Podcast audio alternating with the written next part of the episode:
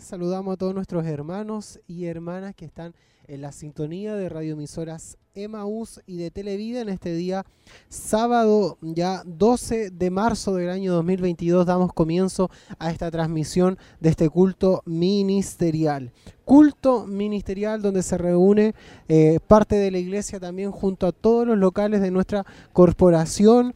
estarán con nosotros Santa Raquel, Coihueco, Minas del Prado, Quinquegua, Curanilagüe, eh, eh, Bulnes, San Nicolás estarán junto a nosotros el día de hoy. Ya hay bastante movimiento, nuestros hermanos han comenzado a llegar, a acomodarse en su lugar y nosotros desde acá comenzamos también a llevarle a ustedes todo el acontecer de este culto, culto ministerial. Nosotros queremos invitarles a que pueda animarse y pueda venir a este lugar. Estamos ubicados en el templo corporativo en el callejón Bustamante, camino a Pinto. Específicamente ahí en el kilómetro 14 hay un callejón Bustamante, se llama, ahí usted puede entrar y al final del callejón estará nuestro templo, templo corporativo acá en la ciudad de Chillán. La invitación es para que usted pueda venir y si no lo puede hacer, quédese ahí en compañía de estos medios de comunicación, de Televida, de radioemisoras Emaús, y así pueda usted conectarse también en la presencia del Señor, pueda disfrutar de las alabanzas, de los momentos de oración y por supuesto, y lo más importante, es la palabra del Señor que estará siendo predicada el día de hoy por nuestro obispo Hugo Alfonso Montesinos. Ya hay un ambiente también en este lugar, hay hermanos, hermanas que se ya están reuniendo, están ocupando ahí sus puestos. Hay un grupo también especial de los hermanos auxiliares que se dedica también a, resguardar esto de los asientos, a ubicar a los hermanos, a, ubicar a las hermanas. Y, hay una bendición linda ya en este lugar donde podemos compartir, adorar, bendecir el nombre del Señor. Ya en unos minutos más estaremos dando comienzo a este culto ministerial. Así que nosotros le invitamos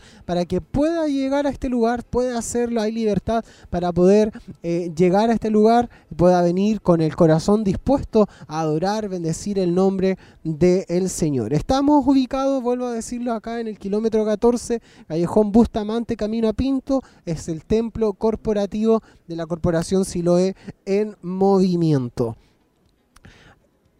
Estamos en nuestro culto ministerial y nosotros queremos también compartir con ustedes toda la información que está ocurriendo y que está eh, pasando ahí en nuestro ministerio. Hay una fecha bien importante que es el 26 de marzo próximo ya, donde estaremos ahí con este seminario eh, para líderes, una formación efectiva e integral para la cosecha es el título de este seminario. Nosotros le queremos también hacer la invitación para que usted pueda inscribirse ahí en la página hugomontesinos.cl.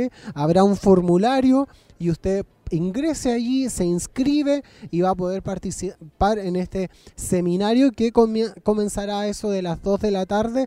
Eh, estaremos toda la tarde recibiendo palabra del Señor por algunos expositores. Eh, que están siendo también dando a conocer ahí en la publicidad, quizá usted lo ha escuchado en la radio, en la televisión, en las redes sociales también están presentes, así que eh, usted puede venir eh, y puede inscribirse en este seminario y poder participar de, toda la enseñanza que será instruida, será repartida ese día a partir de las 2 de la tarde. Es importante sí que usted lo haga, que puede inscribirse ahí a través de las redes sociales y si no llame al 42 223 11 33 y podrá inscribirse también ahí junto a los hermanos que estarán recibiendo su llamado hágalo, es importante también para poder tener de alguna manera un control. Ahí con todo el aforo también sabemos que tenemos que cumplir de cierta manera las medidas que están eh, eh, impuestas ahí de forma sanitaria. También eh, recuerde que ya la próxima semana, el día martes, estará nuestro segundo culto de varones para que usted pueda inscribirse. A todos los hermanos casados, mayores de edad, también puedan participar en este eh, culto de varones donde se está impartiendo una temática bien especial también. Así que pueda usted animarse por supuesto también llamar a la radio e inscribirse para aquel día a partir de las 8 de la tarde estaremos en, en, dicho culto. Pero hoy estamos ahí en nuestro culto ministerial. a punto ya de dar comienzo, estamos en unos minutos más, daremos comienzo a lo que será el culto ministerial de este mes de marzo. Por tiempo no lo habíamos podido realizar, pero ya desde cierto momento hasta la fecha eh, se está pudiendo realizar este culto ministerial donde para nosotros también como iglesia eh, matriz de alguna manera es una bendición poder recibir y compartirla en la presencia del Señor junto a todos nuestros hermanos de los locales. Hemos visto y puedo divisar también a algunos de nuestros hermanos, ahí desde Bulnes, desde Santa Raquel, algunos de los hermanos también de Quinquegua, los veo llegar hay hermanos de, de, Coihueco, así que ya, ya vemos un gran y lindo número de hermanos que están llegando a este lugar para congregarse, para bendecir el nombre del Señor la invitación es para que usted se quede y por supuesto también podamos compartir ahí en las plataformas, en las redes sociales. Estamos ahí presentes en el Facebook Live, en Televida. Usted puede buscar ahí en Televida Chillán y, y, dejarnos sus comentarios, escribirnos ahí en, el, en, el, Facebook Live donde está apareciendo esta transmisión. Puede dejarnos sus saludos y de dónde también nos está escuchando, de dónde nos está sintonizando. Vaya ahí a Televida Chillán, digítelo y dele ahí un me gusta, alguna reacción y no se vaya sin eh, dejarnos algún saludo, algún comentario en la transmisión. Lo vamos a estar leyendo, lo vamos a estar eh, aquí conociendo. Por ejemplo, la hermana Elena Sierra dice, buenas tardes, bendiciones, un saludo para ella también, un saludo para quienes están ahí en la sintonía. La invitación es para que eh, nos deje ahí un saludo, un comentario y generemos ahí también una conversación a través de las plataformas. Ahí la hermana Elita Hernández le da un, un, corazón, o la hermana Luz Esther también un me gusta, la hermana Valeria Palacio ahí está reaccionando a esta transmisión. Déjenos ahí sus saludos, sus comentarios.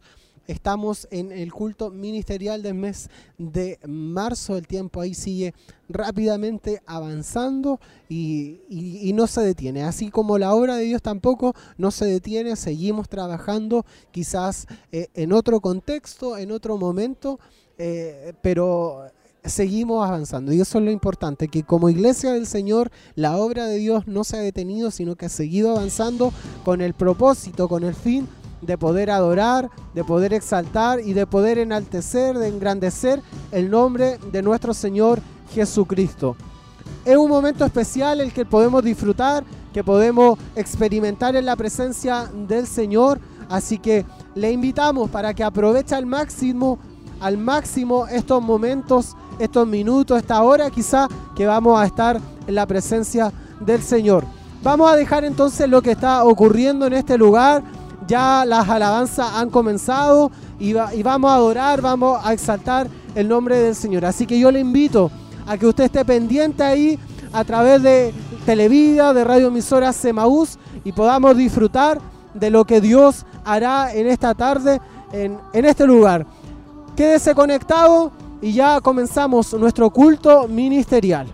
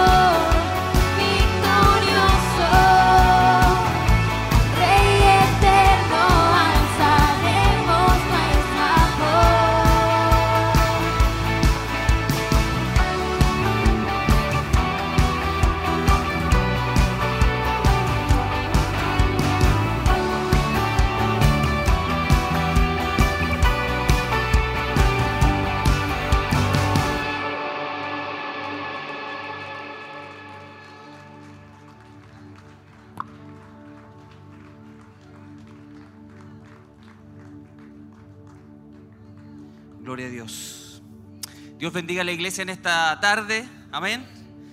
Alabamos el nombre del Señor y nos congregamos para adorar su nombre. Amén. Dios bendiga a toda la iglesia reunida, a todos los locales, ¿verdad? De la corporación. Y que hoy nos unimos, ¿verdad? Como una sola iglesia que somos. Somos una iglesia en Cristo. ¿Cuántos dicen amén a eso? Y nos reunimos para adorar el nombre del Señor, para exaltar el nombre del Señor, porque Él es el único digno de ser alabado. ¿Cuántos dicen amén a eso? Él es el único digno de ser exaltado. Y en esta hora vamos a aprovechar ese tiempo para adorar, para bendecir, exaltar el nombre poderoso de nuestro Dios. Amén. Qué bueno verles, mis hermanos. Tomen asiento por unos instantes. Queremos saludar a cada uno de nuestros hermanos, amigos que, cierto, nos acompañan, aquellos que eh, también nos sintonizan a través de la radio, de la televisión. Esperamos que podamos unidos, conectarnos, ¿verdad? Y adorar el nombre de nuestro Señor Jesucristo. Como todos los, nuestros cultos, hoy es un culto especial, un culto donde nos reunimos todos, ¿verdad? para adorar el nombre del Señor.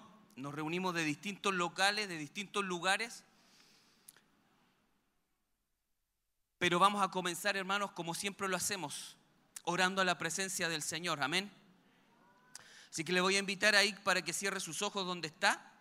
Si usted desea arrodillarse, se arrodilla. Si está sentado, ahí clama al Señor. Si lo quiere hacer de pie, lo hace de pie.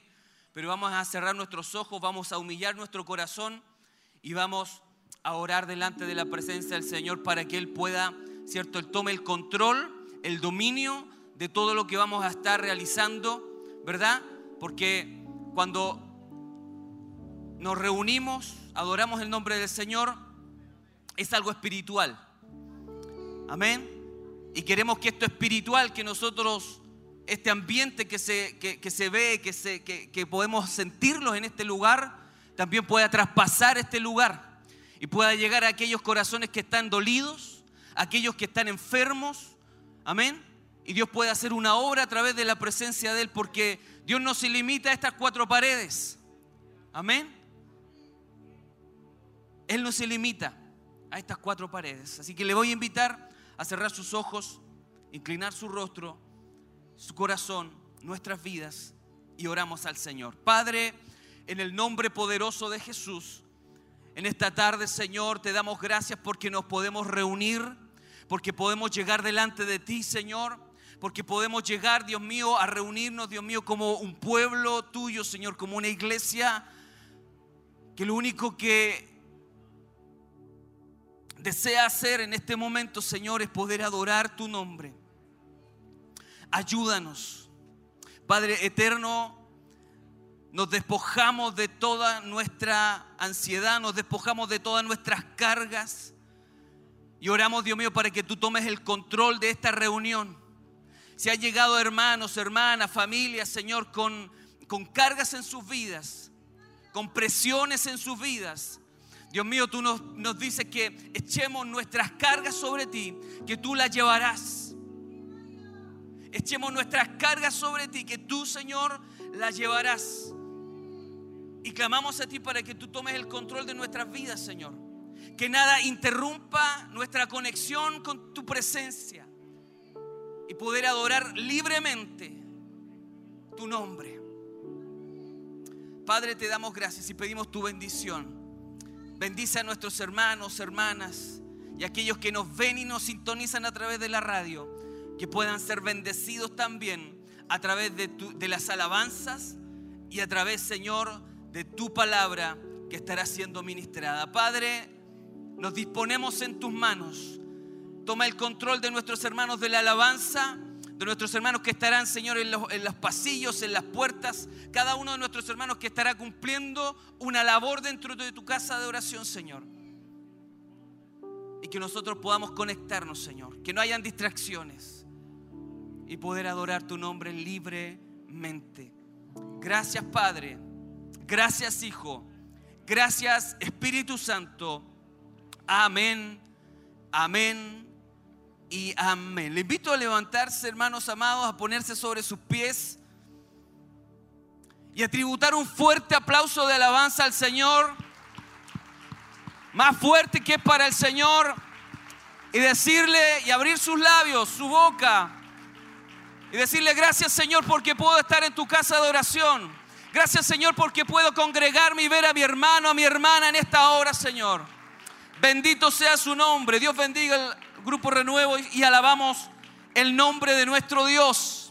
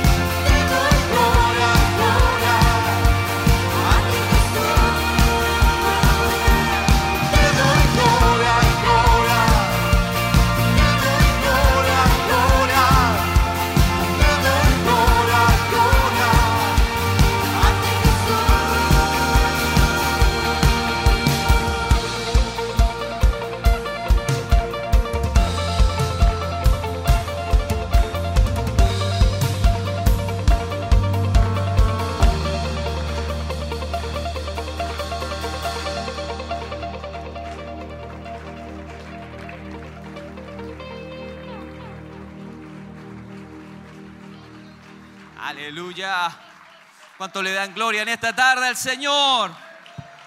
Gloria al Señor para siempre. Qué bueno es alabar el nombre del Señor. ¿Sabe? Por la pandemia no nos hemos podido abrazar mucho. Algunos cuando lo van a saludar, ¿cierto? Como que se corren, otros saludan nomás. Pero si puede saludar a los que están alrededor suyo, con un puño, no en la cara, pero un choque de puños, deseándole bendiciones al Señor. Gloria a Dios. Somos una iglesia, una iglesia. Gloria a Dios.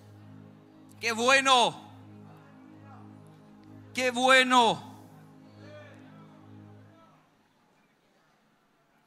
Te alabamos Jesús. Te bendecimos Señor. Adoramos tu nombre Jesús.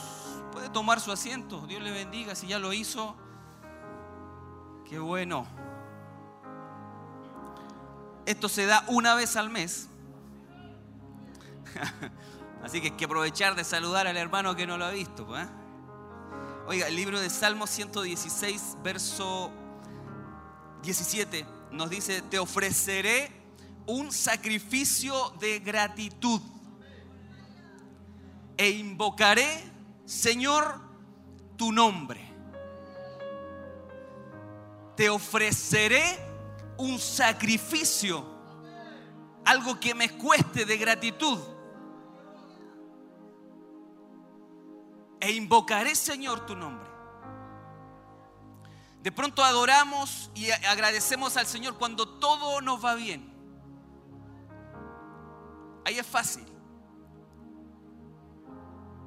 Pero cuando viene la enfermedad, cuando vienen los momentos complejos a nuestra vida, es difícil. Por eso que el salmista dice, ofreceré un sacrificio de gratitud. Algo que me cueste pero igual, Señor, te, habrá un corazón en mí agradecido. ¿Cuántos corazones agradecidos hay en esta tarde aquí? Vamos a ofrecer nuestro corazón con gratitud delante de la presencia de Él. Que Él se agrade de nuestro sacrificio.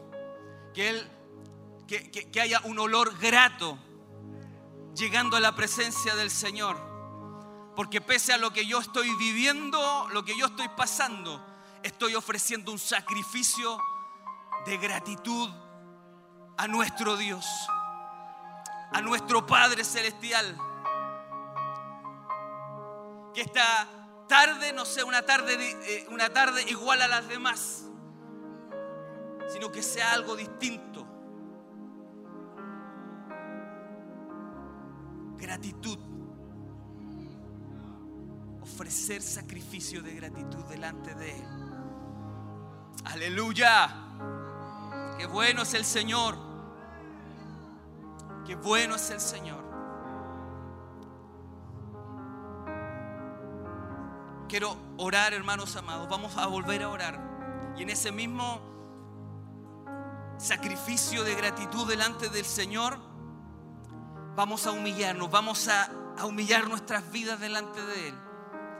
Vamos a cerrar nuestros ojos. Le invito a cerrar nuestros ojos, sus ojos. Vamos a orar, vamos a clamar delante de la presencia de Dios. Padre, en el nombre de Jesús nuevamente vamos delante de tu presencia.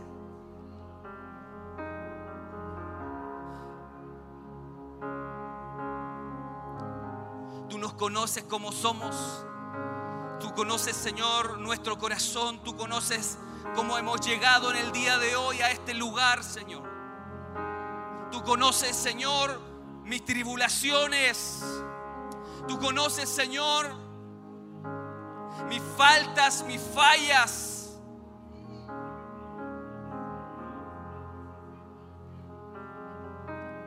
Pero me humillo en esta tarde, Señor, delante de tu presencia. Humillo mi corazón delante de tu presencia. Que no sea, Señor, una reunión más.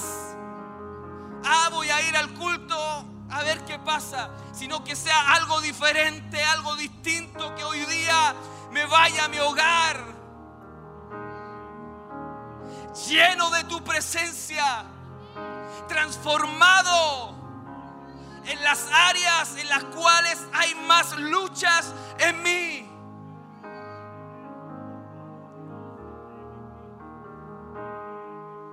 Ven Espíritu Santo de Dios a transformar nuestras vidas, a transformar nuestros corazones. Tócanos. Ven Señor.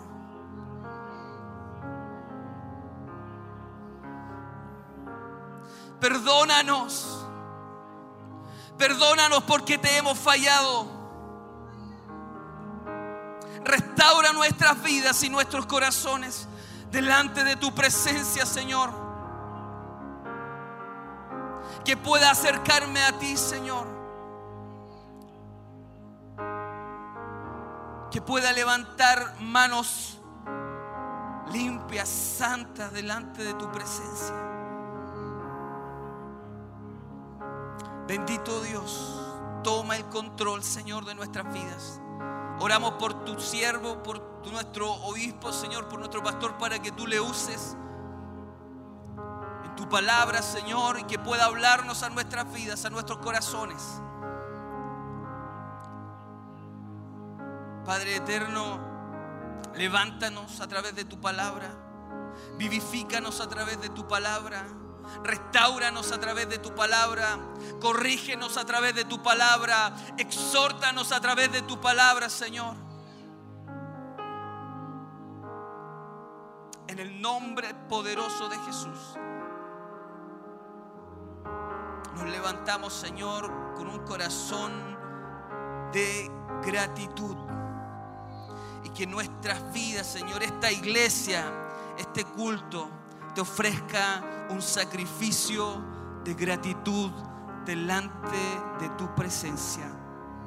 En el nombre de Jesús, bendecimos la vida de nuestros hermanos aquí reunidos. Aquellos que nos están sintonizando, Señor, también. Que tu presencia llegue, Señor, a donde ni siquiera podemos imaginarnos. Y que pueda hacer cambios transformar la vida de aquellos, Señor, que hoy están mal. En el nombre de Jesús pedimos esa bendición del cielo para la gloria de Dios. Amén. Amén y amén, Señor Jesús. Te adoramos, Señor. Te exaltamos, Jesús. Siga en esa adoración, siga en ese clamor delante del Señor y ofrezcamos sacrificio delante del Señor.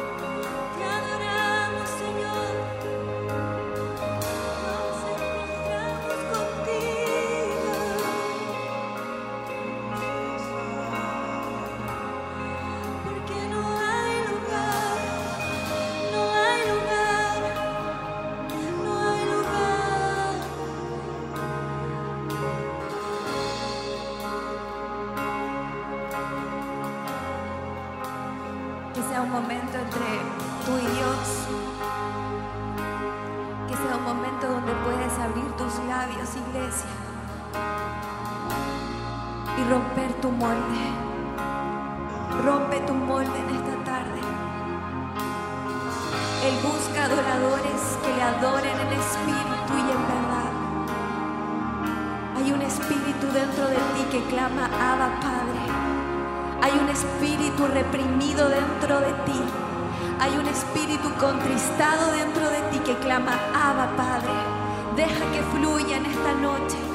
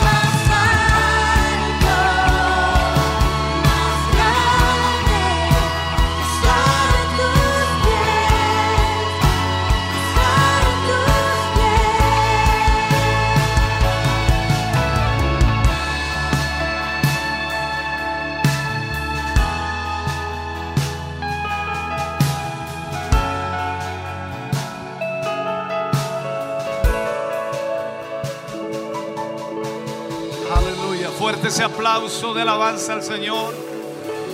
Y mientras das ese aplauso, abre tus labios y dale una alabanza al Señor.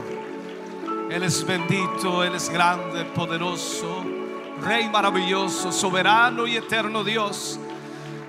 Su misericordia es grande. Bendito sea el nombre del Señor. Aleluya, aleluya, aleluya. Gloria a Jesús. Bendito sea el nombre del Señor. Gracias Jesús. Aleluya. Puede sentarse mi hermano, mi hermana. Dios le bendiga. Damos muchas gracias al Señor de poder estar hoy reunidos, de poder congregarnos y poder ser parte de este culto en donde podemos exaltar el nombre del Señor. Lo decía nuestro hermano Michael, somos una sola iglesia. Aunque estamos eh, distanciados por eh, lugares, pero somos una sola iglesia. Y esperamos en el Señor que Él pueda bendecir su vida y su presencia pueda guiarle en todo momento. Estamos contentos de poder verles, de poder saludarles. Saludamos a nuestros hermanos que hoy están con nosotros de los diferentes locales. Les damos la bienvenida. Queremos saludarles uno por uno para que de esa manera también podamos saber que usted está aquí en este día. Amén. Así que a medida que los vamos saludando, se va poniendo de pie para nosotros darle el cariño y el afecto que también tenemos hacia ustedes. Amén. Vamos a iniciar con Minas del Prado. ¿Dónde están los hermanos de Minas del Prado? Por ahí pónganse de pie. Dios les bendiga, mis hermanos. Bienvenidos. Gracias por ser parte de este culto hoy. Acompañarnos en este lugar. Nuestros hermanos de Coihueco, nuestros hermanos de Coihueco están allí. Dios les bendiga grandemente. Gracias por ser parte de este culto en esta, en esta tarde. Nuestros hermanos de Quinquegua, nuestros hermanos de Quinquegua, Dios les bendiga. Bienvenidos. Qué bueno es tenerles acá. Nuestros hermanos de Santa Raquel, Santa Raquel, Dios les bendiga a los hermanos de Santa Raquel que están acompañándonos también. Nuestros hermanos de San Nicolás, San Nicolás también se hace presente. Dios les bendiga, hermanos. Gracias por acompañarnos. Nuestros hermanos de Bulnes, Bulnes también está aquí. Dios les bendiga. Gracias por ser parte de este culto en este día. Es una bendición poder tenerles acá. Y los hermanos de Chillán también están, ¿no? Sí, también hay hermanos acá de Chillán. Dios les bendiga. Gracias. Agradecemos al Señor sus bondades, sus misericordias y damos gracias a Dios de poder reunirnos hoy, de poder estar juntos para adorar y exaltar el nombre del Señor. Aleluya. Vamos en esta hora a ofrendar, vamos también a diezmar, vamos a poner la mesita aquí adelante y vamos a estar ofrendando y diezmando y de esa manera entonces usted podrá entregar de aquello que Dios le ha bendecido, de aquello que Dios le ha prosperado para la obra del Señor. Estará aquí la cajita de la ofrenda y estará también el alfolí que es para diezmar. Vamos a comenzar por eh, las dos eh, columnas de los lados. Ya ustedes vienen a ofrendar y diezmar de acuerdo a lo que tengan que hacer y de esa manera también luego lo hará la fila del medio, del centro, también diezmando y ofrendando. Y por supuesto a nuestros hermanos que están en la sintonía, que están a través de la radio, la televisión, la internet, a través de todas las plataformas que transmitimos. A nuestros hermanos de la corporación les llegará toda la información a través de un WhatsApp y también en la pantalla allí tendrá toda la información si usted quiere aportar a la obra del Señor y quiere ser parte también de lo que el Señor está haciendo. Dios ama al dador alegre y sin duda la bendición de Dios es maravillosa para todos ustedes. Yo creo Dios les ha bendecido, ¿no? Dios les ha bendecido, les ha provisto y eso es la misericordia de Dios. Así que esperamos, mis hermanos amados, que ustedes puedan con gratitud, con gozo y con generosidad bendecir la obra del Señor. Canta el grupo Renuevo al Señor, usted ofrenda, usted diezma y luego oramos por quienes diezmarán, por quienes ofrendarán. Pedimos a nuestros hermanos que diezmarán que se queden en este lugar para que podamos orar por ustedes. Dios ama al dador alegre.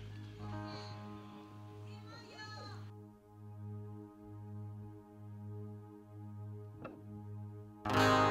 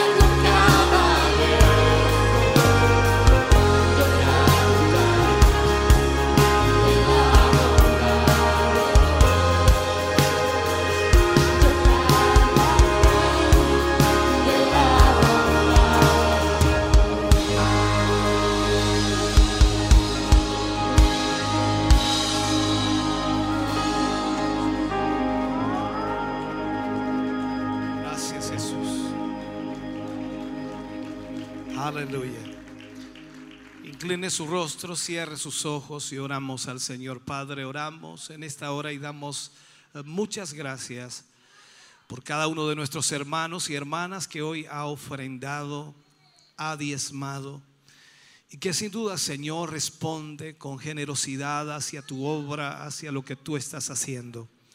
Yo te ruego, Señor, les multipliques y les bendigas generosamente. Tú has sido bueno, Señor, con nosotros. Y sin duda tus misericordias nos han alcanzado cada día. Sea tu mano extendida sobre los hogares y familias representadas. Seas supliendo toda necesidad. Sea Dios mío tu mano obrando y multiplicando, Señor, lo que ha quedado en su poder. En el nombre de Jesús les bendecimos y creemos, Señor, que tu palabra se cumple. Tú abres ventanas de los cielos y derramas bendición hasta que sobreabunde. En el nombre de Jesús lo creemos para tu gloria, Señor. Amén. Y amén, Señor. Aleluya. Fuerte ese aplauso de alabanza al Señor. Oh, gloria. Bendito sea el nombre del Señor. Dios les bendiga, hermanos, hermanas. Dios les bendiga mucho. Vamos a preparar nuestro corazón para la palabra de Dios en esta tarde. Hemos estado hablando ya por varias semanas acerca de la oración. Hemos profundizado en una temática que sin duda es necesaria y esperamos que hoy el Señor nuevamente nos hable. Deseamos con todo nuestro corazón que la iglesia se vuelva a la oración, se vuelva a buscar la presencia de Dios, que es lo que más necesitamos. Adoremos al Señor juntos, preparemos nuestro corazón para esta palabra y esperamos que el Señor toque nuestro ser a través de ella. Dios bendiga al grupo Renuevo. Adoramos a Dios. Póngase de pie.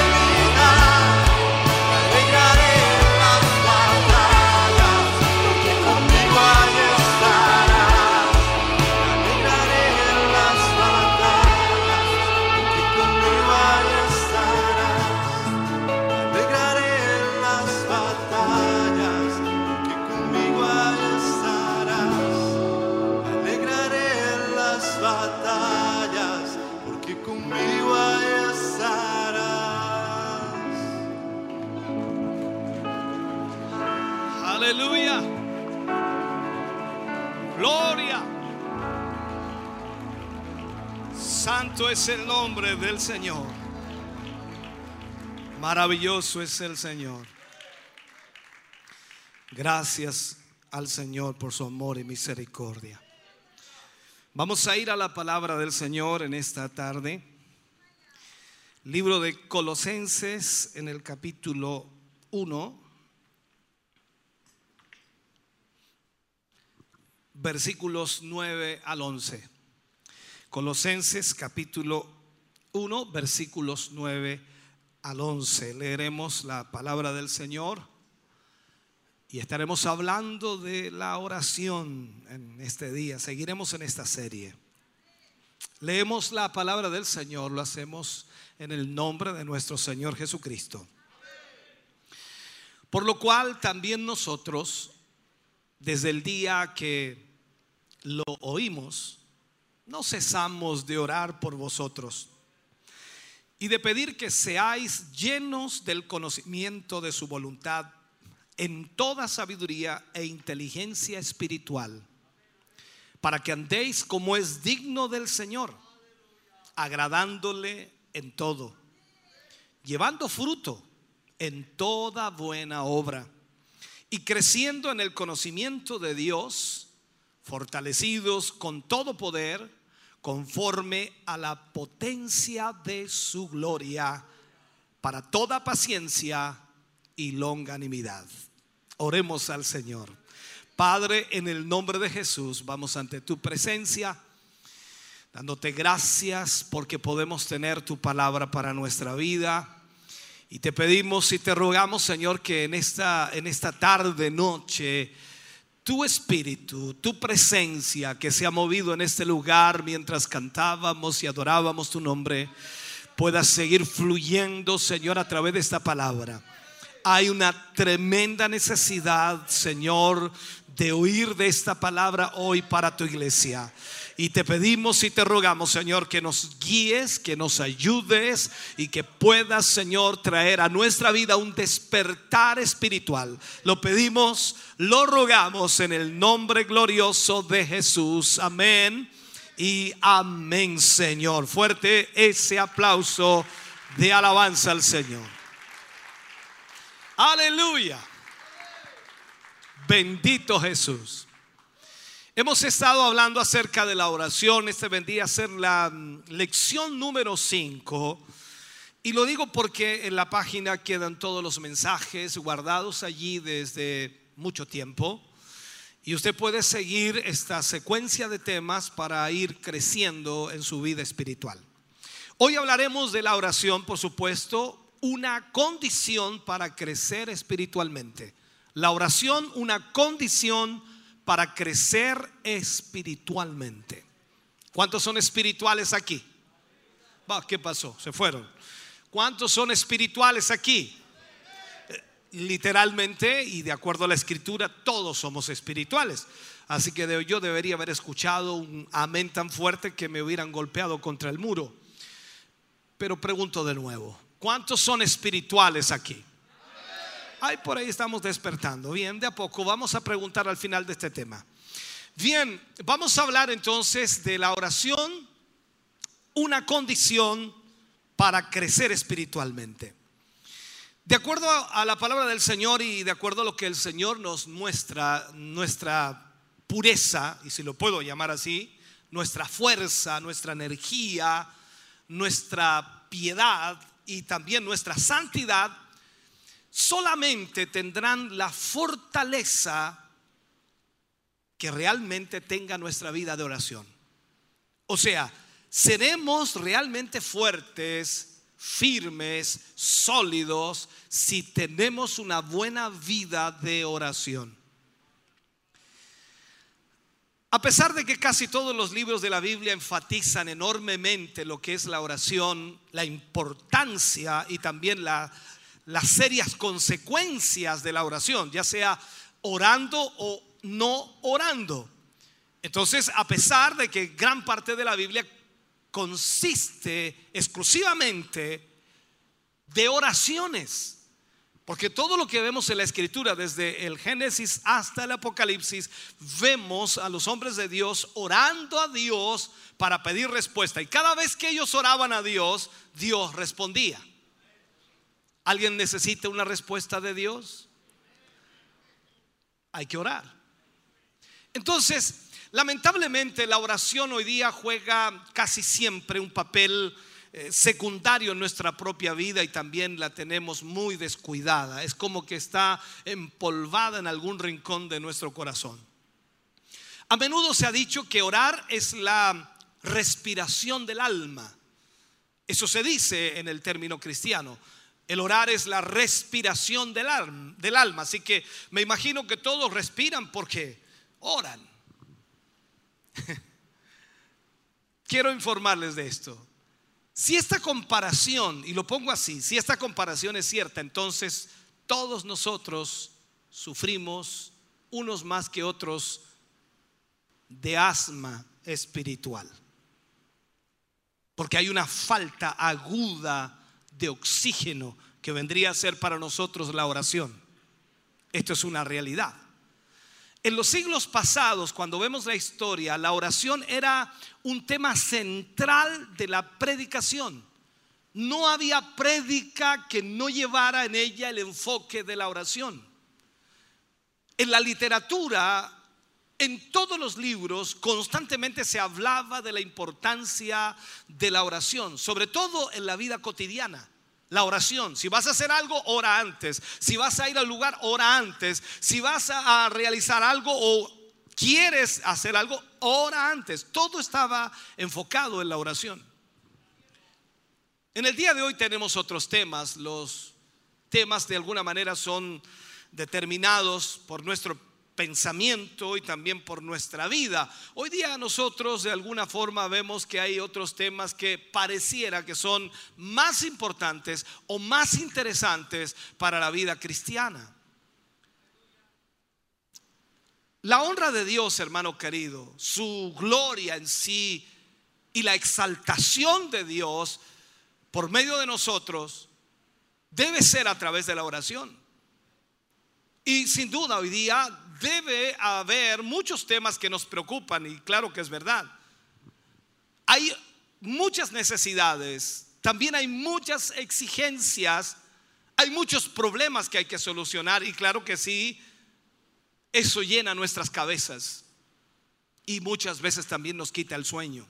Los conflictos, los problemas, las dificultades, las situaciones familiares, matrimoniales, en fin, de trabajo, laboral, cual sea la situación. Todo eso nos llena la cabeza y nos quita el sueño. Estamos aproblemados.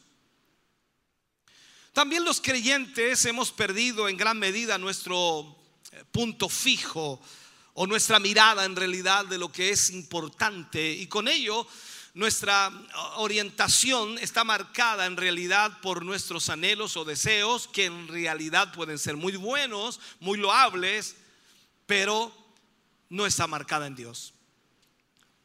Y muchas veces hay cristianos, y lo voy a poner así para no enfatizar de otra manera, hay cristianos que tienen un camino sin rumbo y están constantemente empujados por las corrientes eh, tibias de nuestro tiempo. Y cuando digo nuestro tiempo hablo de la realidad social hoy día.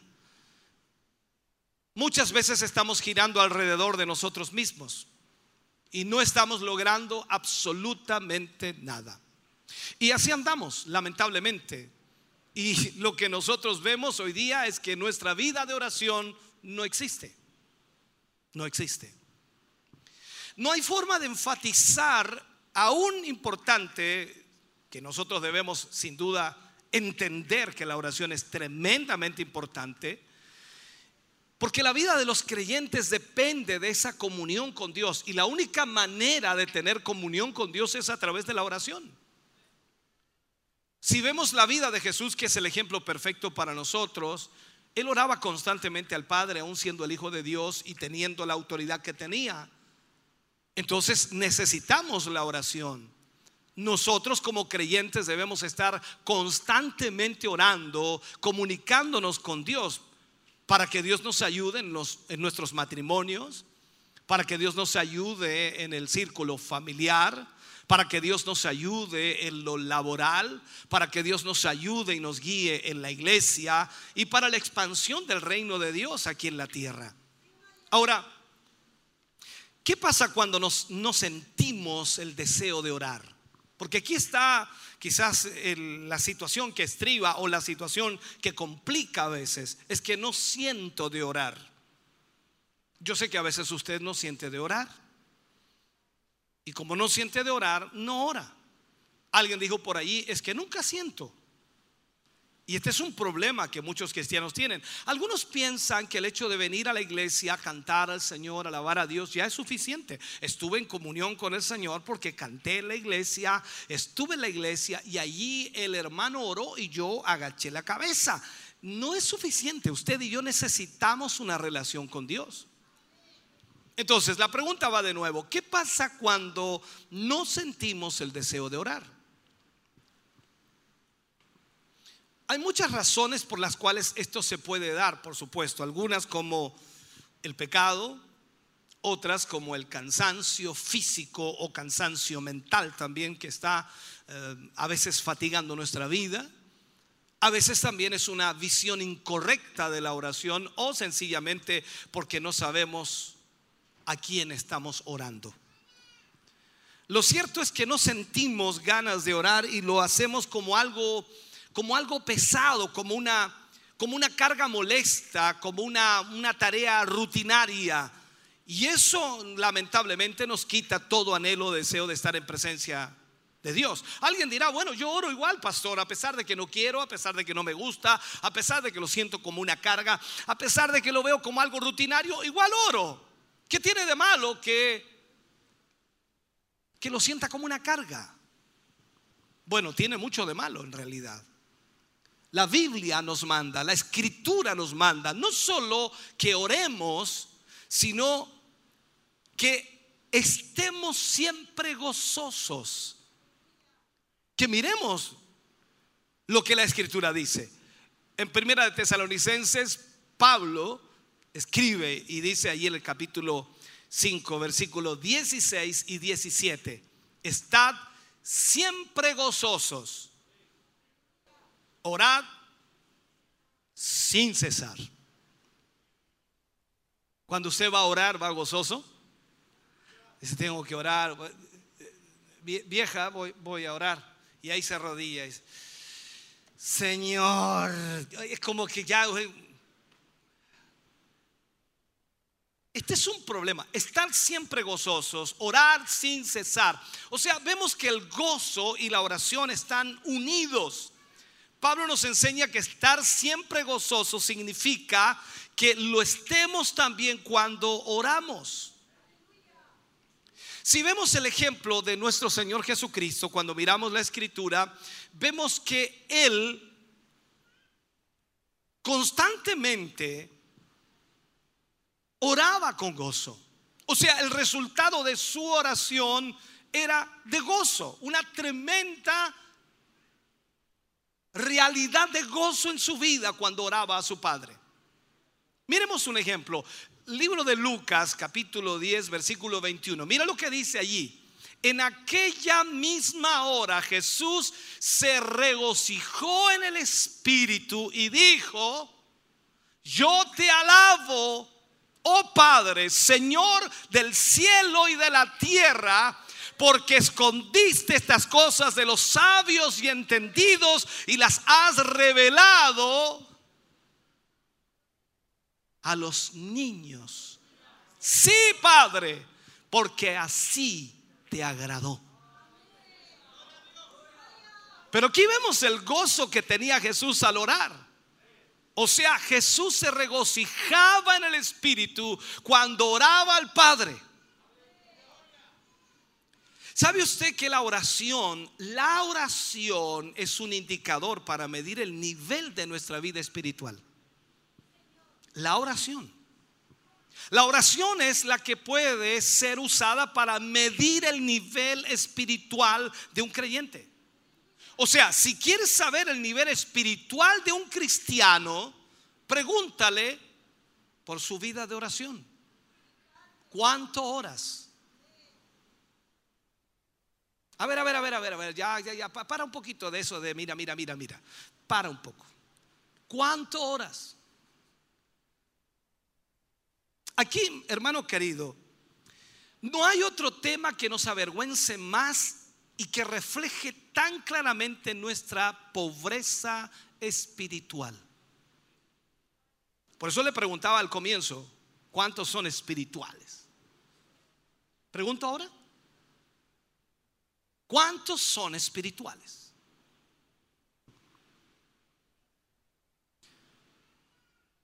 No hay otro tema que nos avergüence más, hermano querido, porque allí es donde realmente entendemos nuestra pobreza espiritual. Juan Wesley, tremendo hombre de Dios, solía decir que no tenía en muy alta estima, no tenía en muy alta estima a un hombre que no orara cuatro horas al día. De esta forma probablemente ha sentenciado a la mayoría de nosotros. Si estuviera Juan Wesley aquí, o sea, en realidad no nos estimaría en nada.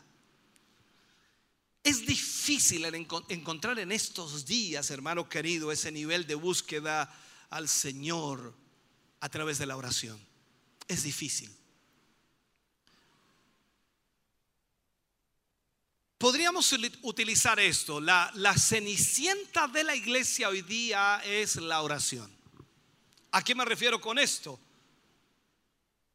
Esta criada del Señor es despreciada, es desechada, porque, porque no adorna con las joyas de, del intelectualismo, ni de, ni de la brillantez de las sedas de la filosofía, ni mucho menos con la impresionante psicología. Lleva los delantales de honesta, de sinceridad y de humildad, que es totalmente opuesto a lo que el hombre hoy día busca. Esa cenicienta de la iglesia de hoy no teme en arrodillarse. O sea, el defecto de la oración, humanamente hablando, vista desde la perspectiva del ser humano, es que no se apoya en la eficiencia mental. O sea, la oración no reconoce tu intelectualidad, ni reconoce tu superioridad, ni reconoce tus estudios, ni reconoce tus logros. Por eso es que muchos la dejan de lado. Porque el hombre es orgulloso por naturaleza. Cuando digo hombre, digo mujer. Somos orgullosos por naturaleza. La oración requiere una sola cosa. Espiritualidad espiritualidad. Si tú oras, eres espiritual, no hay más. Entonces, no se necesita indispensablemente la espiritualidad para predicar, ¿sabía usted? Usted puede predicar sin ser espiritual. Es cosa de aprender algunos textos, algunos temas, enfoques, y usted puede predicar. Es como decirle a un maestro de escuela si puede tocar un tema, aunque sea espiritual el tema, él puede tocarlo sin ser espiritual. O sea, no se necesita la espiritualidad para predicar. Esto es para dar sermones con perfección, por ejemplo, homilética, de homilética o con exactitud de una exégesis. O sea, la predicación toca a los hombres. Siempre será así, la predicación siempre llegará a los hombres de alguna manera y eso no significa que seamos espirituales porque predicamos. La oración es la que toca a Dios. La oración no toca a los hombres, la oración toca a Dios. Y eso es lo que nosotros necesitamos, tocar a Dios. La predicación siempre afecta al tiempo, la oración afecta a la eternidad. El púlpito puede ser un escaparate para exhibir de alguna u otra manera nuestros talentos, nuestras capacidades. La oración significa lo contrario, totalmente contrario al exhibicionismo. O sea, la oración no tiene nada que ver con el exhibicionismo. La oración tiene que ver con algo privado, una relación directa con Dios. Y eso no lo ven los hombres, sino que solamente Dios y el hombre que ora a Él. Pero el ser humano es campeón para tratar de buscar el exhibicionismo, de que el aplauso, que lo hace bien, oiga qué tremendo es usted. Y la gente le encanta eso, que le tiren flores y todo aquello, porque el orgullo humano es así. Cualquier persona puede predicar, cualquier persona puede hablar de la Biblia, pero no significa que sea espiritual. Nuestra vida de oración personal y también como iglesia, hermano querido, es el indicador para medir el nivel de nuestra vida espiritual. Aquí no tiene nada que ver, en cierta manera, lo que nosotros podamos hacer en los cultos, en las reuniones. Si nosotros no oramos, no somos espiritual.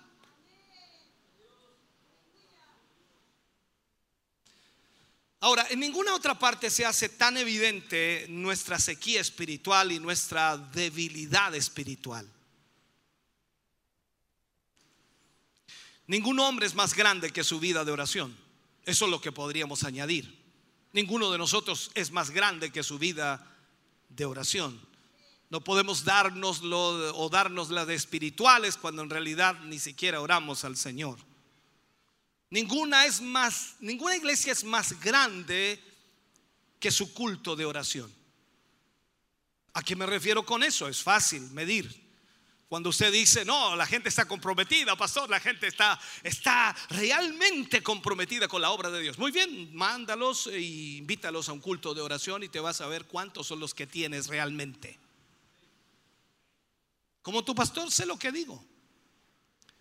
Es más, me atrevería a realizar la siguiente prueba y citar, no sé, dos veces por semana a, a una oración en el templo. ¿Y sabes qué? Eh, yo puedo decirte lo que va a pasar, te puedo asegurar lo que va a pasar. No soy adivino, pero por supuesto soy el pastor de la iglesia por, por más de 28 años, así que sé cómo esto funciona. Y esto es lo que sucedería. Primero, sería la actividad que tendría menos número de asistentes en la semana. Ni siquiera la totalidad de los líderes que son los responsables de ayudarme a llevar esta iglesia estarían presentes. Rara vez allí en esas reuniones de oración o culto de oración encontraríamos a hermanos jóvenes. Sí los hay, pero son pocos.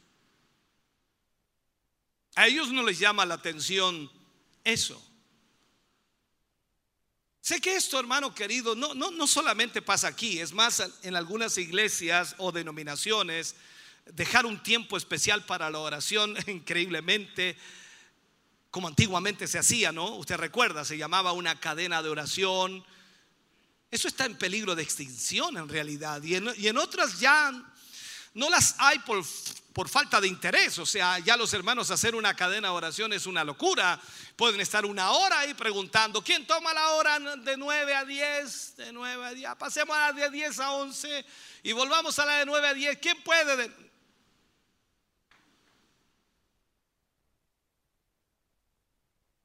Entonces nos preguntamos, ¿qué remedio hay para esta fatiga o esta indiferencia en cuanto a la oración? Queremos que Dios haga grandes cosas, ¿no? Queremos que Dios se glorifique. Queremos que Dios salve almas. Queremos que Dios haga crecer la iglesia. ¿Cuánto dicen amén a eso? Pero no oramos. No oramos. Entonces, ¿qué remedio hay? Yo sé que hoy día hay muchos libros, hay charlas, hay también seminarios sobre, sobre este tema y seguramente pueden ser de mucha ayuda para la iglesia el poder conocer acerca de eso, pero el, el estímulo y la orientación más eficaz la hallamos en el ejemplo de nuestro Señor Jesús, como Él fue.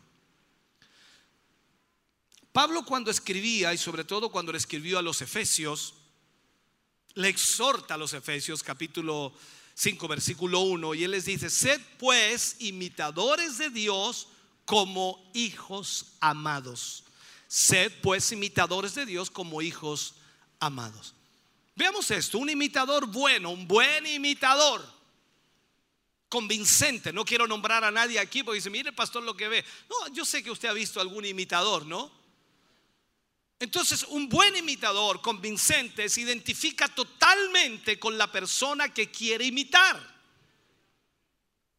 O sea, le, fascina a la persona que imita, la, ha observado cuidadosamente y, al mismo tiempo le ha, le ha estudiado para saber cómo poder hacerlo como él lo hace.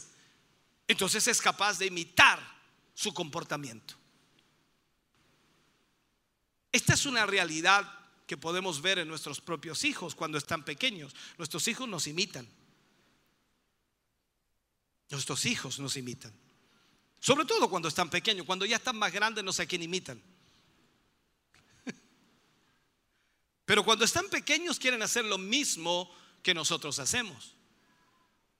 Si usted se afeita, ahí está él. Mira, usted se va y después agarra la... Y también se afeita, aunque se corta entero en realidad. Pero él quiere hacer lo que usted hace, porque usted es su papá y quiere hacer lo mismo. Entonces, eso es lo que necesitamos entender. Vemos en Primera de Juan, capítulo 2, versículo 6, dice, el que dice que permanece en él debe andar como él anduvo. O sea, si usted dice permanecer en Cristo, debe andar como Cristo anduvo. ¿Qué hacía Cristo? Lo que más hacía era orar. Entonces la forma de conducirnos en la vida y con ella también, por supuesto, la vida de oración debe ser una imitación del ejemplo que nos dio nuestro Señor mientras estuvo de paso por esta tierra. Si estudiamos la vida y práctica de nuestro Señor en los evangelios y comenzamos a observar detalles allí para poder aprender mediante lo que la palabra nos enseña, Claro, nosotros comenzamos inmediatamente a meditar sobre sus costumbres a la hora de orar. Entonces el ejemplo de nuestro Señor comienza a estimularnos a nosotros, porque Él tenía un amor hacia las personas, más que cualquier otra cosa. Él tenía un amor hacia las personas y oraba constantemente por ellas. Y más aún, tenía un amor tremendo a su Padre, por lo tanto pasaba lo más posible con su Padre. Entonces nosotros debiéramos imitar a Jesús en nuestra oración. Llegar a parecernos más a Él, que es lo que debemos hacer en realidad. Cuando hablamos de este tema, la oración, una condición para crecer espiritualmente, para muchos esto como que no, no calza. Ah, yo, quiero aprender a tocar guitarra, yo quiero aprender la batería, yo quiero, yo quiero cantar, yo quiero, yo quiero esto, yo quiero aquí, yo quiero la cámara, yo quiero esto. En fin, todo eso es servicio en la obra de Dios, pero tu vida tiene que ser una vida de oración, muy aparte del servicio que estés entregando. El, el conocimiento espiritual, hermano querido, no depende del intelecto a veces utilizamos mucho el intelecto. Usted es inteligente, usted no es tonto, usted tiene una sabiduría, tiene un conocimiento y ese conocimiento también, por supuesto, lo ha adquirido con los años o con el tiempo y porque estudia, porque lee mucho. Pero ese intelecto, como digo, no se forma en realidad por algo que nosotros tengamos capacidad, sino viene a través del Espíritu de Dios. No es automático el resultado de una buena educación. Es un proceso en la vida. Pero cuando hablamos de espiritualidad, esa espiritualidad no depende del intelecto. Aunque usted sea muy inteligente y venga a la iglesia, dice, no, él debe ser muy espiritual porque es muy inteligente. No tiene nada que ver con eso. Tiene que ver con su vida de oración. Sin la iluminación por parte del Espíritu Santo, hermano querido, nos quedaremos sin discernimiento espiritual. Aunque sea súper inteligente usted, si no tiene la ayuda del Espíritu Santo, usted no podrá discernir lo que es de Dios o lo que no es de Dios. Eso es especialmente en lo que se refiere a la persona de nuestro Señor Jesucristo. ¿Cómo usted va a entender lo que debe hacer o cómo imitará al Señor Jesús si ni siquiera entiende por qué Jesús lo hacía? Entonces ahí dependemos de la revelación del Padre, porque la escritura dice que carne y sangre no son capaces de asimilar o de entender o de abarcar la naturaleza, la grandeza o la gloria de Dios o la gloria del Hijo de Dios. O sea, es imposible. Dice que el hombre carnal no discierne las cosas que son del Espíritu. Y una persona muy, muy, muy inteligente no es espiritual porque es inteligente. ¿Me siguen eso? Una persona muy capaz intelectualmente no pasa a ser espiritual porque es intelectual. Una persona espiritual es porque tiene una comunión con Dios y porque discierne las cosas del Espíritu. Entonces podemos poner a una persona que fue a la universidad y terminó su carrera incluso en psicología, y usted puede decir, esa persona debe ser tremendamente espiritual porque estudió psicología, estudió todo lo que significa o sabe todo el comportamiento del ser humano y puede conocerlo, pero él no es espiritual porque conozca el comportamiento del ser humano. Y ponemos al lado de él a una persona que ni siquiera estudió la enseñanza media, pero se convirtió al Señor y lo que más hace es orar y él discierne las cosas del Espíritu y el otro intelectual no discierne nada. No estoy diciendo con eso que el que fue a la universidad no puede hacerlo. Cuando usted acepta a Cristo, hermano querido, y usted fue a la universidad, sin duda Dios le capacitará a través del Espíritu Santo y le dará una revelación que no es de esta tierra, sino que discernirá lo que es del Espíritu de Dios.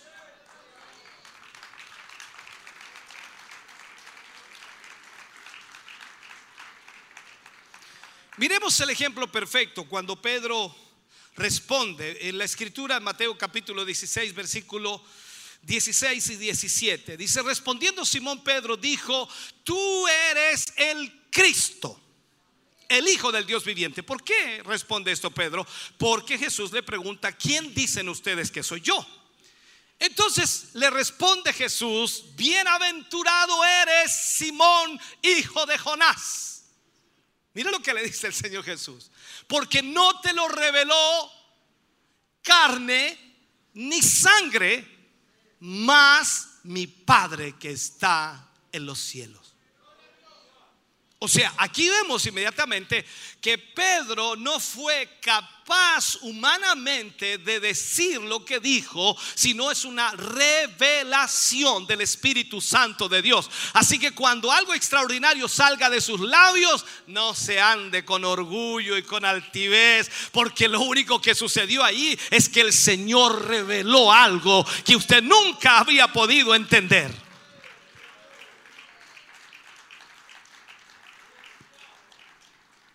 Ahora, puede ser que usted se haya criado en un hogar cristiano o que haya escuchado cientos de mensajes en la Biblia,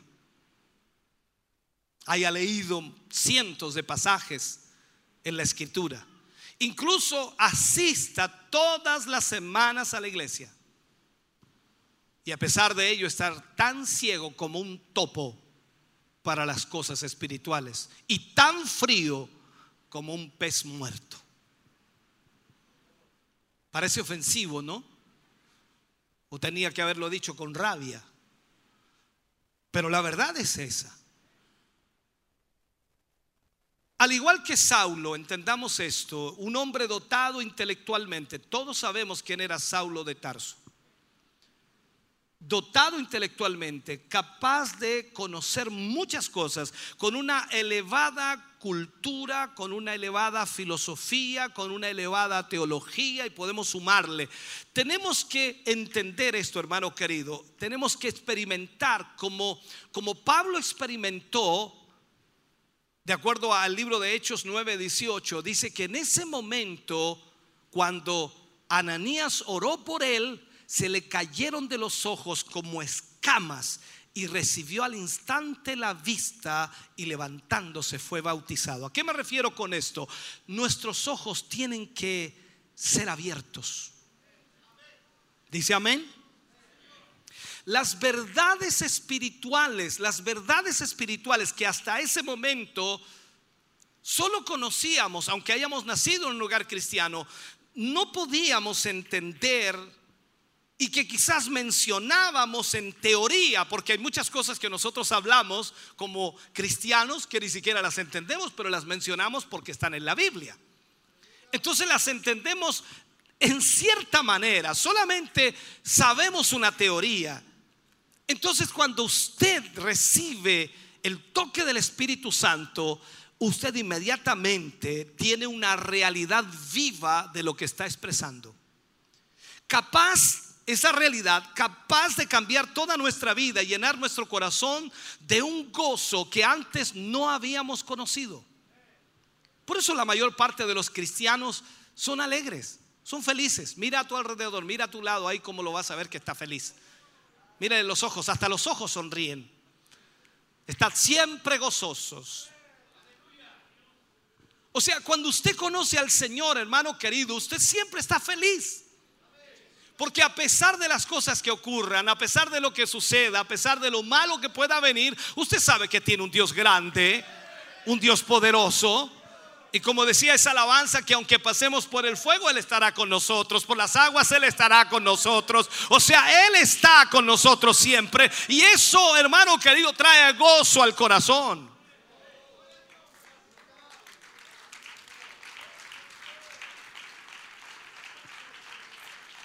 Ahora, el conocimiento espiritual, el conocimiento espiritual es una obra de Dios a través del Espíritu Santo. El conocimiento espiritual, entonces vuelvo a decirlo, es una obra de Dios a través del Espíritu Santo. Esto puedo decirlo así, los ojos de nuestro corazón tienen que ser iluminados. Para ello entonces se necesita qué cosa? La oración. No hay otra manera de iluminar los ojos de nuestro corazón.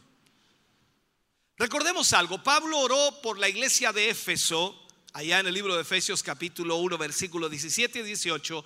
Pablo ora por la iglesia de Éfeso, dice, para que el Dios de nuestro Señor Jesucristo, el Padre de gloria, os dé espíritu de sabiduría y de revelación en el conocimiento de Él alumbrando los ojos de vuestro entendimiento para que sepáis cuál es la esperanza a que Él os ha llamado y cuáles las riquezas de la gloria de su herencia en los santos. Ahora, con todo lo que dije aquí, algunos quedaron ya perdidos y colgados. No sé lo que dijo el pastor se sentía bonito, pero no sé lo que dijo, porque tenemos ese problema, no discernimos espiritualmente, no tenemos ese conocimiento espiritual y eso es lo que necesitamos. Hermano querido, cuando existe ese conocimiento y hablamos de estos versículos, el corazón, hermano querido, se regocija. Mira lo que dice Efesios capítulo 3, versículo 14 al 19. Por esta causa, doblo mis rodillas ante el Padre de nuestro Señor Jesucristo, de quien toma nombre toda familia en los cielos y en la tierra, para que os dé conforme a las riquezas de su gloria el ser fortalecidos con poder en el hombre interior por su espíritu para que habite Cristo por la fe en vuestros corazones, a fin de que arraigados y cimentados en amor, seáis plenamente capaces de comprender con todos los santos cuál sea la anchura, la longitud, la profundidad, la altura y de conocer el amor de Cristo que excede a todo conocimiento para que seáis llenos de toda la plenitud de Dios. Ay, Señor Jesús. Uh, Señor.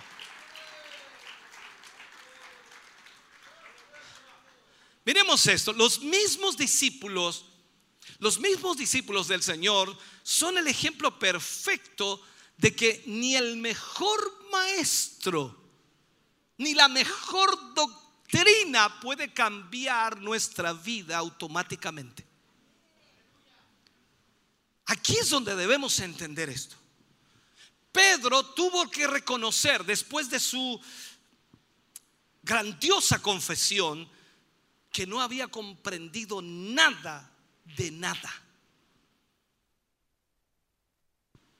Y también los otros discípulos reaccionaron con incomprensión, no entendiendo cuando el Señor anunció su futuro rechazo en Jerusalén, su crucifixión en Jerusalén, y les dijo que su futuro en esta tierra no iba a ser un camino de rosas. Entonces las necesidades de orar seriamente para que el Señor nos conceda conocimiento espiritual, para que el Señor pueda guiar nuestra vida a lo espiritual. La vemos muy bien ilustrada en una historia del Antiguo Testamento. Quiero hablarles de esto. Por allá por Segunda de Reyes leemos cómo el rey de Siria hace guerra contra Israel. Todos conocen esta historia. Y una noche, en una operación relámpago, pone cerco a la ciudad de Samaria con un tremendo ejército. Allí estaba el profeta Eliseo. Y cuando el siervo del profeta Eliseo se levantó en la mañana y ve el fulgor de las espadas y las armaduras del el potente ejército sirio, exclamó asustado. ¡Ah, Señor mío! ¿Qué haremos? Se asustó el hombre. ¿Qué hizo Eliseo? Eliseo respondió. Él le dijo, no tengas miedo, porque son más. Ahí en Segunda de Reyes, capítulo 6, versículos 16 y 17, dice, no tengas miedo, porque más son los que están con nosotros que los que están con ellos. O sea, Eliseo no estaba negando que habían enemigos, porque los hay. Los hay, ¿no? Usted sabe que los hay. O sea, no, usted no puede pensar de que no hay enemigos. Hay enemigos, pero ¿qué es lo que dice aquí Eliseo? No tengas miedo, porque más son los que están con nosotros que los que están con ellos. Y luego dice, y oró Eliseo. Mira lo que aquí sucedió. Oró Eliseo y dijo, te ruego, oh Jehová, que abra sus ojos para que vea. Entonces Jehová abrió los ojos del criado y miró, y he aquí que el monte estaba lleno de gente de a caballo y de carros de fuego alrededor de Eliseo.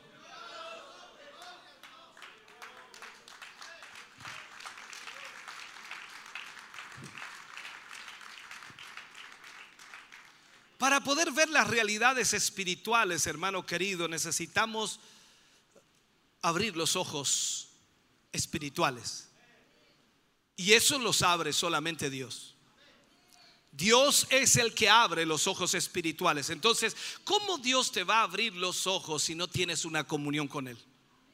Seguramente vas a tener que llamar a Eliseo para que ore por ti. Pero ya no está Eliseo. Este es el problema, ¿no? La intercesión de nuestro Señor y de nuestros hermanos y la oración por causa de nuestra ceguera espiritual quizás pueda provocar que Dios abra los ojos de algunos de nosotros.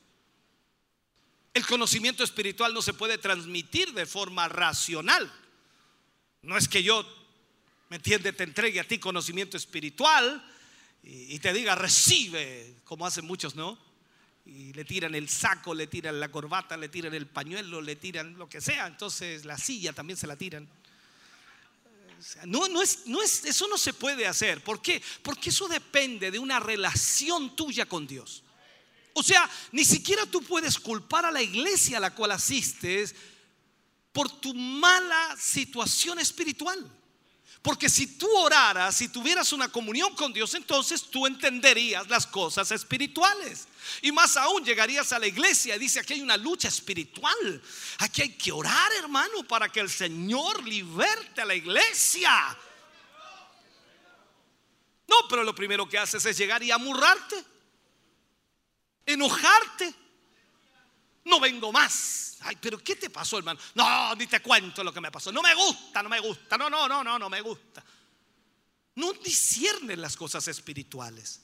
Entonces dependemos de la ayuda del Espíritu Santo y debemos pedirle al Espíritu Santo que nos ilumine Y debería ser un tema constante en nuestras oraciones, pedirle al Espíritu Santo que nos ilumine, que nos muestre el camino, que nos guíe para que podamos entender las cosas espirituales.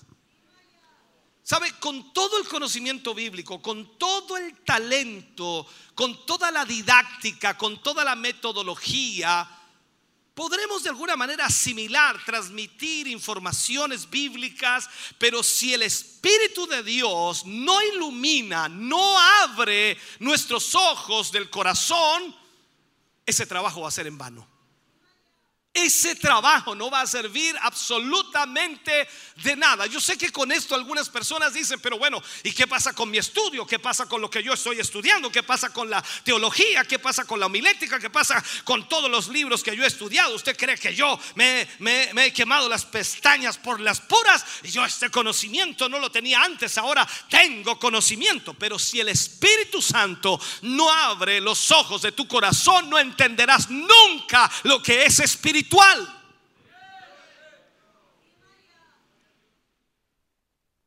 He conocido gente que aparentemente es muy espiritual, aparentemente es muy espiritual. Hasta yo creía que eran espirituales por lo que reflejaban exteriormente en cuanto a la forma de ser cristiano. Pero cuando se manifiestan demonios, ellos salen huyendo. Y ahí nos damos cuenta que ya no son espirituales. Podemos tratar de demostrar que somos espirituales, pero en realidad la vida espiritual genuina y real está ligada a la comunión que tengamos con Dios. Por eso es tan importante, hermano, que todo, ¿cómo llamarlo? Toda clase de predicación, toda, toda clase de, de comunicación de verdades bíblicas sea preparada y sea acompañada por la oración y también que sea presentada con oración. Si tú no estás creciendo espiritualmente, preocúpate, porque es un peligro de muerte. Tú puedes morir espiritualmente, secarte espiritualmente. Es como decirte, ¿qué sientes ahora, hermano? ¿Calor? ¿Qué sientes ahora? ¿Sueño? ¿Qué sientes ahora? ¿Cansancio? ¿Qué sientes ahora? O sea, ¿y el gozo? Ah, no, Es un problema. Jesús habló en Lucas capítulo 13, versículos 6 al 9. Dijo también esta parábola. Tenía un hombre una higuera plantada en su viña y vino a buscar fruto en ella y no lo halló. Y dijo al viñador, he aquí, hace tres años que vengo a buscar fruto en esta higuera y no lo hallo. Córtala. ¿Para qué inutiliza también la tierra? Él entonces respondiendo le dijo, Señor, déjala todavía este año, hasta que yo cabe alrededor de ella y la abone. Y si diere fruto, bien. Y si no, la cortarás después. Algunos de nosotros estamos en ese año de misericordia. Ya pasaron los tres y no pasó nada. Ahora estamos en el año de misericordia. Nos hicieron tremendo, como dice, alrededor nuestro, una buena zanja. Cavaron a nuestro alrededor, nos echaron harto abono y ahí estamos. Todavía no, ni chispeamos para el fruto. Dios está esperando que haya fruto de su presencia que haya fruto de su presencia. Si no hay fruto en nosotros de su presencia, quiere decir que Él no está ahí. Esto es fuerte, hermano. Tómalo, tómalo, mira. O sea, si no hay fruto en nosotros de su presencia, quiere decir que Dios no está ahí. Porque donde Dios está, hay transformación y hay crecimiento. Ahora, lamentablemente no habrá fruto ni crecimiento solo porque lo deseemos. El fruto es consecuencia de la vida de Dios en nosotros. El fruto es consecuencia de la vida de Dios en nosotros. Tú tienes comunión con el Señor y esa vida de Dios comienza a obrar, a operar, a actuar, a cambiar, a transformar. Todo comienza a cambiar en tu vida. ¿Me estás escuchando? Entonces, el árbol no hace nada para crecer, lo único que hace es permanecer. En realidad eso es lo que hace el árbol. Dios hace el resto. Dios le pone el sol, le pone la lluvia, y él comienza a producir fruto. Entonces, ¿cómo esperar ver fruto de Dios en nuestra vida si, si no oramos ni leemos su palabra? Pero vamos a la iglesia, pastor. No, estoy hablando de orar y leer la palabra. Eh, yo voy a los cultos, te estoy diciendo de orar y leer la palabra. Pero es que yo canto, te estoy diciendo de orar y leer la palabra. ¿Cómo vamos a crecer espiritualmente si no hacemos eso? Porque el orar y leer la palabra de Dios te va a mantener en pie. Vas a entender el amor de Dios hacia ti. No las reglas ni la religiosidad. Siempre Dios está ahí, hermano querido, esperando que podamos buscarle. No hay nadie que haya buscado a Dios y no haya encontrado a Dios. El que le busca, le halla. ¿Te has fijado que algunos cristianos dicen, no sé, yo fui al culto y el Señor no me tocó? ¿Pero fuiste a buscarlo o fuiste por si acaso? Porque si tú vienes al culto a buscar al Señor, lo vas a hallar. Él está, dice, donde hay dos o tres congregados en su nombre, Él está en medio. O sea, yo creo que aquí entre todos nosotros, ¿cómo no vamos a llegar a dos o tres? Confiemos que hay dos o tres. O sea, significa que Él está aquí. Ahora tú te estás preguntando, pero ¿dónde está? ¿Dónde está? Él está aquí. Solo tú tienes que adorarle. Dice que Él, Dios, está buscando adoradores que le adoren en espíritu y en verdad.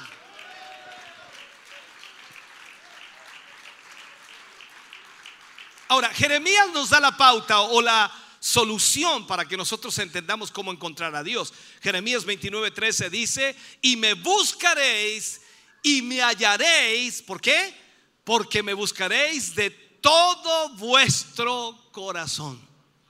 O sea, tú no puedes venir por si acaso, tú vienes con la seguridad de hallar al Señor y tocar su presencia. Bendito sea el Señor. Ahora, hay muchos que tenemos que cambiar nuestra actitud para crecer. Tenemos que dejar todo atrás, absolutamente todo. Sentarnos al frente y poner atención a la voz de Dios. Usted no viene aquí a ver cómo vino el hermano, cómo vino la hermana, no vino aquí a ver cuántos vinieron, quiénes no vinieron, quiénes vinieron. Ay, no, no, no, usted vino a adorar a Dios. Y usted lo que más debe hacer es poner atención a la palabra de Dios no va a crecer hasta que no se lo proponga. ¿Me está escuchando? Entonces, no se puede esconder entre los demás. Tiene que hacer lo que Dios está diciendo que usted tiene que hacer. Esta palabra es para todos nosotros, absolutamente para todos, desde quien predica hasta el último atrás allá, hasta incluso el que anda dando vueltas por ahí medio despistado para todos. Si quieres ver algo que nunca has visto, ¿cuántos quieren ver algo que nunca hayan visto? Tienes que hacer algo que nunca has hecho. Hay gente que quiere ver el poder de Dios, pero para eso vamos a tener que hacer algo que nunca hemos hecho. ¿Sabe? Como hijos de Dios sabemos que la oración tiene poder. ¿Cuántos creen eso? ¿por qué entonces no ocuparla? ¿Por qué entonces no usarla? Pedir a Dios para ser llenos de su presencia. Sabemos que si oramos podemos llegar a Dios y pedirle a Dios algo y podemos pedirle por nuestras familiares, podemos pedirle que Dios obre un milagro. O sea, podemos en realidad pedirle lo que queramos al Señor en su voluntad y Él la concederá. Entonces usted sabe que si ora, e impone las manos sobre los enfermos, ellos en el nombre de Jesús serán sanados. Entonces, ¿por qué no tomar ese privilegio que Dios le da a aquellos que entran en su presencia, aquellos que están en la presencia de Dios? ¿Por qué no tomar ese privilegio y hacerlo? Ahora, esto es como si Dios nos hubiera preparado un banquete increíble, ¿no? Y luego nos sentamos en un rincón a comer comida chatarra. Eso es lo que hacen muchos cristianos. Dios nos prepara un tremendo banquete con una cosa pero extraordinaria, una comida pero maravillosa, suculenta, no sé cómo llamarle, ¿no? Y, nosotros nos sentamos en un rincón a comer comida chatarra. El problema de muchos es que no quieren arriesgar su comida chatarra por la promesa de un banquete. Ese es el problema. Es como si dijeran, Está bien, soy salvo, voy, voy al cielo, pero me voy a quedar aquí mismo hasta entonces. O sea, no voy a hacer nada más que esperar. Esperar. Déjame cerrar este mensaje si puedo hacerlo. Creo que es tiempo de ir terminando. Tengo que preguntarte, por supuesto. ¿Es usted uno de esos que vive por debajo de sus privilegios y pierde su potencial por no orar? Vuelvo a repetir la pregunta. ¿Es usted uno de aquellos que viven por debajo de sus privilegios y pierde su potencial por no orar? La mesa del banquete está puesta, está servida. Ya ha recibido la invitación. ¿Qué va a hacer ahora? ¿Llevará a un amigo a sentarse a la mesa? ¿O se sentará en una esquina solo a mirar cómo comen los demás? Es usted el que decide. Hoy usted puede convertirse en una persona de oración que por supuesto recibe, testifica las bendiciones que Dios tiene para darle porque usted ha entendido lo que significa la oración. La mayoría de los cristianos en las iglesias mueren por falta de oración. La mayoría. Tú y yo podemos ser iguales o ser iguales a esos que mueren por la falta de oración. La Biblia nos muestra que la iglesia primitiva era poderosa porque tenía oración.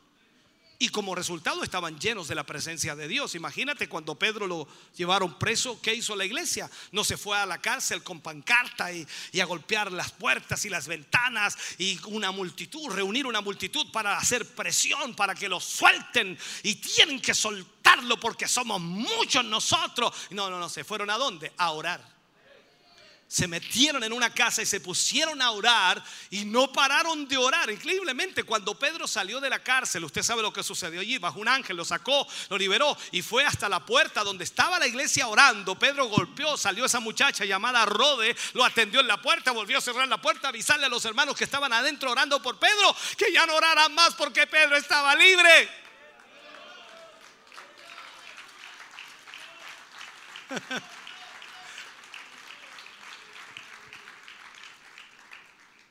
Ahora mira esto. Jesús antes de volver al cielo le dice a sus discípulos que esperen la promesa del Padre y, miremos el resultado. Pongamos atención un poquito. En Hechos capítulo 2 nosotros vemos aquí y registra que Pedro para, para esperar la promesa y ser lleno del Espíritu Santo, esto tienes que observarlo, oró durante 10 días. Cuando tú lees el libro de Hechos, dice que estaban unánimes en oración. Estaban orando. Yo no sé si estaba todo el día orando, pero estaban orando. Y si estaban encerrados allí, por lo menos te aseguro que oraron 10 o 15 horas diarias. Estaban allí por 10 días. O sea, esto es increíble.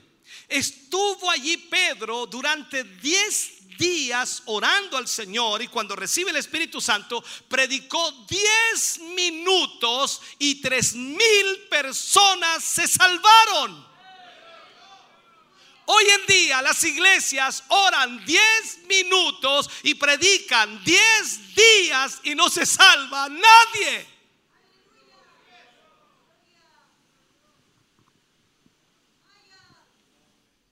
¿Notas la diferencia? Tú y yo podemos convertirnos, hermano querido, en hombres y mujeres de oración. Todo lo que necesitamos es ser cristianos, dependientes de Cristo. Si tú reúnes ese requisito, tienes el potencial de convertirte en un gran hombre de oración y una gran mujer de oración. Tremendo impacto que puede causar una iglesia cuando su gente ora. ¿Te gustaría tener cultos poderosos? Oh, vamos a ir al culto ministerial, hay que ir. Tenemos que, estamos obligados a ir. Si, si no hay, está complicado. Mejor va. Si es que no tengo ganas, es que tenéis que ir. Anda mejor. Y aquí estamos. Y después nos vamos a casa y no estuvo muy bueno el culto. No sé, no, no me pasó nada. No sentí nada. Eh, no sé, el pastor no como que le faltaba unción.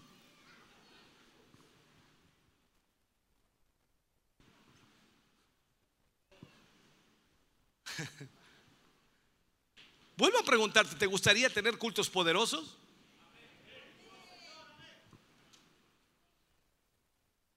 Ese efecto debería producirse cuando hay un pastor y líderes y una congregación que oran en forma constante.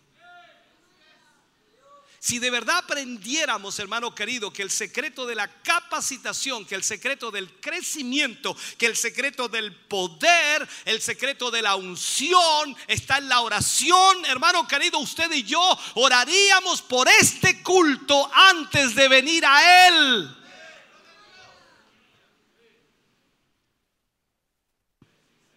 Y no llegaría como pajarito perdido sin saber eh, qué, qué culto es este.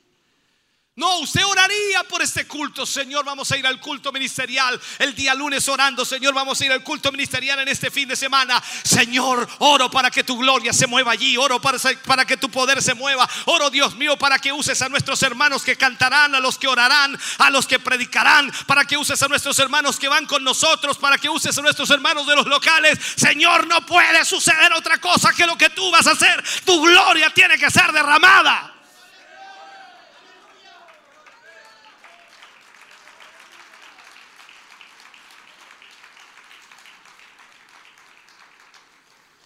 ¿Has pensado alguna vez qué es lo que podríamos lograr como iglesia si llegáramos a, nuestro máximo potencial en Dios?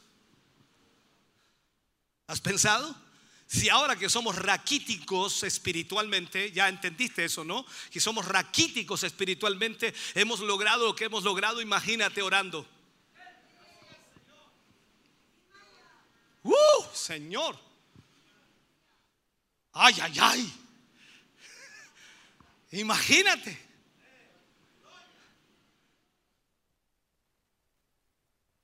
Estuve una vez en un evento en donde el pastor que organizó el evento le pidió a toda su iglesia que orara por el evento.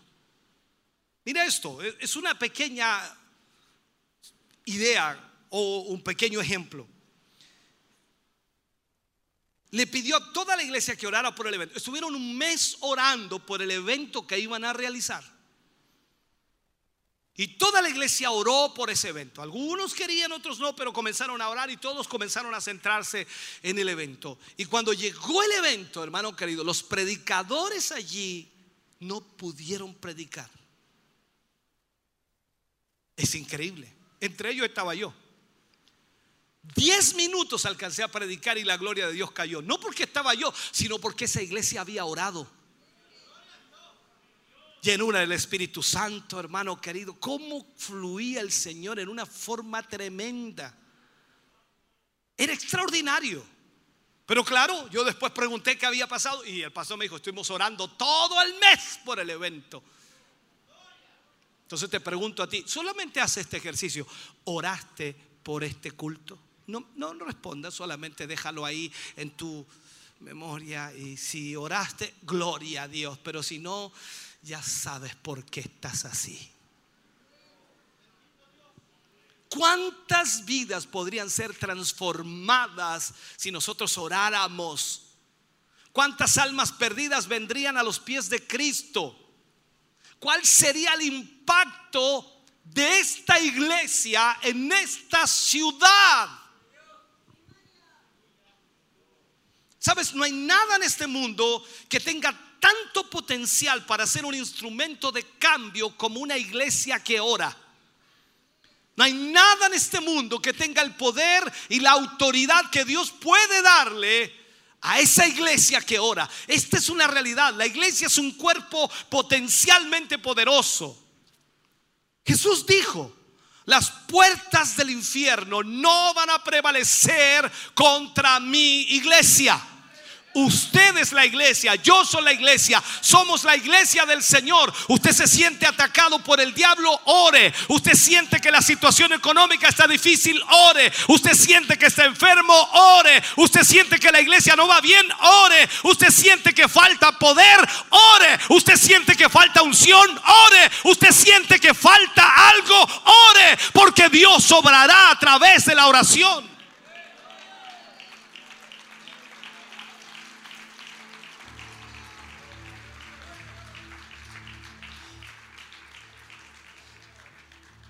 El hecho de que la iglesia no esté alcanzando su potencial, hermano querido, nos apena. Nos apena.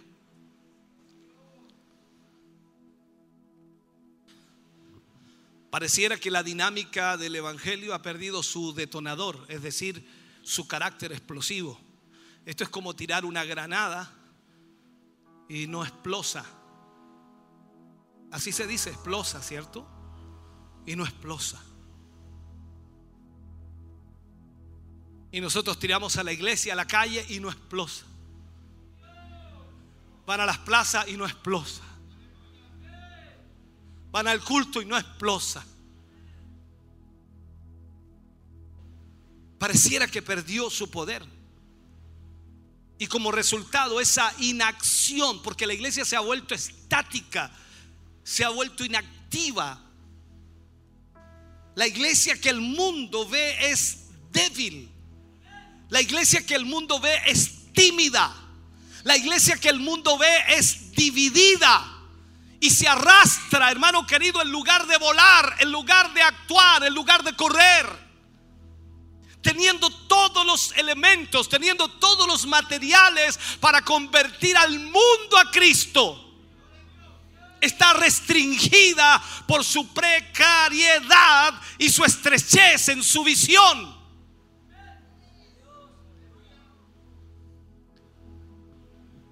El detonador para que la iglesia crezca hoy, hermano querido, es la oración. La oración. Te vas a dar cuenta que cada vez que hagas algo y has orado por eso, Dios ¡pua! Va a obrar. Le has predicado a cientos de personas, les has hablado de Cristo y no ha pasado nada. Es que no oraste. Ora, te aseguro que si oras por esa persona una semana y luego le hablas una sola palabra, esa persona va a ser quebrantada. El poder de Dios va a llegar a él. La autoridad de Dios lo va a quebrantar porque Dios es el que hace todo. La oración tiene el poder de encender la dinamita espiritual, la dinamita del Evangelio, para estremecer a este mundo con el poder de Dios. Por eso Pablo decía, no he venido a vosotros con palabras persuasivas de humana sabiduría, sino con poder de Dios. Eso es lo que Cristo quiere para esta iglesia debe ser nuestro mayor desafío. Ser esa iglesia que Dios tiene para este último tiempo, en donde nos volveremos a la oración y buscaremos la presencia de Dios para que cada culto sea la gloria de Dios. Me niego a ver gente dormida, me niego a ver gente decaída, me niego a ver gente arrastrándose, me niego a ver gente saturada con cosas del mundo, me niego a ver gente muriéndose espiritualmente. Yo creo en un Dios todopoderoso, creo en un evangelio que cambia, creo en un evangelio que transmite el poder y la autoridad de Dios, creo en la unción de Dios que puede levantar aún a los muertos.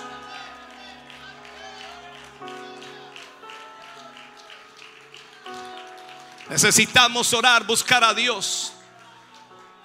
Porque es la única manera de que la iglesia pueda explosar.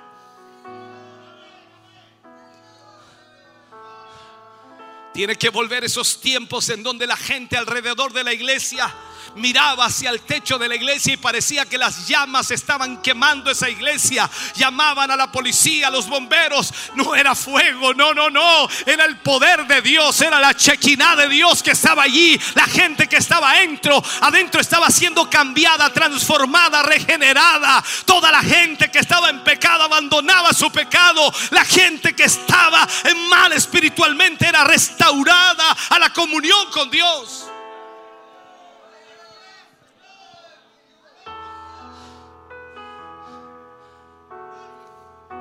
Pero tú tienes la decisión. Tú decides qué vas a hacer. O seguir en la condición que estás o volverte a la comunión con Dios y buscar a través de la oración el poder de Dios. Aquí no tienes que preguntarle al Señor ni decirle, Señor, yo quiero que me uses de esta manera. No, deja que Él haga. Deja que Él haga. Él sabe mejor lo que necesitas hacer que lo que tú puedas querer hacer. Déjalo. Pero la decisión es tuya. Ponte de pie, iglesia, por favor. Ponte de pie.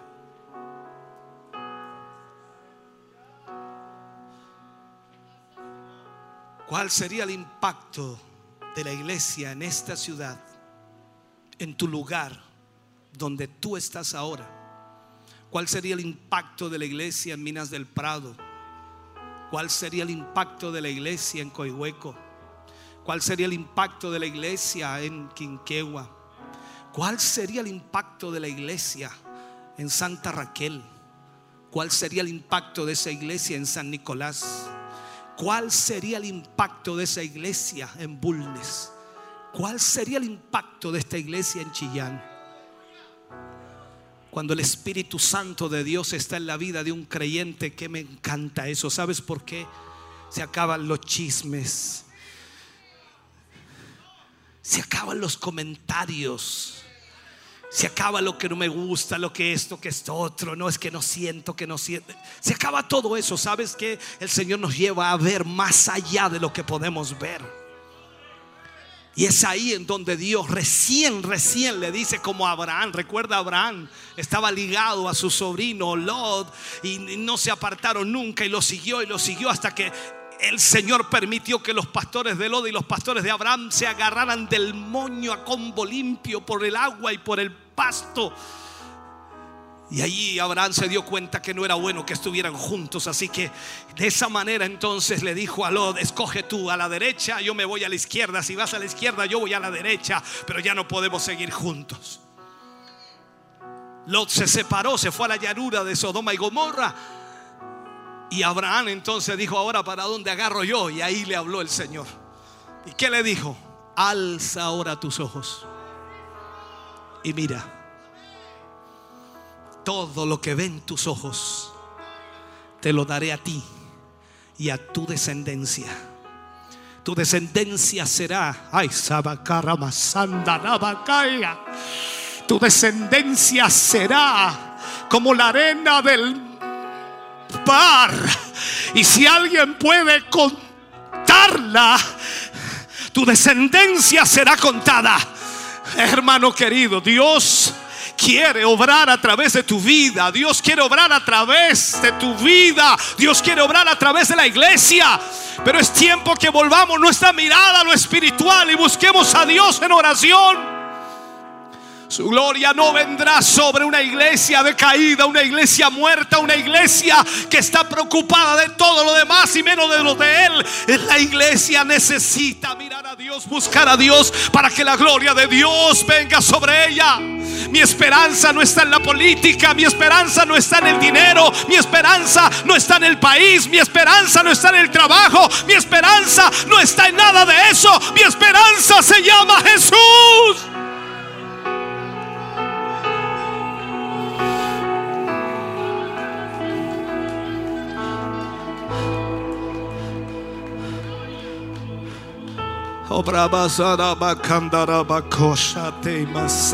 Padre, Padre mío, abre los ojos a tu pueblo para que vea.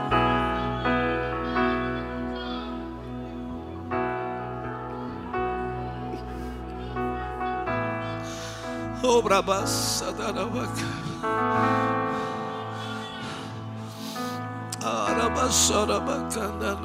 Ven al altar, hermano. Ven al altar, iglesia. Ven al altar. Ven al altar.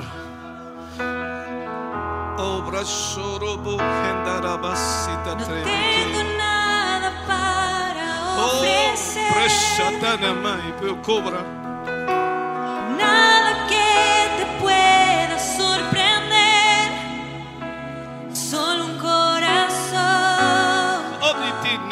Obrabaiacera.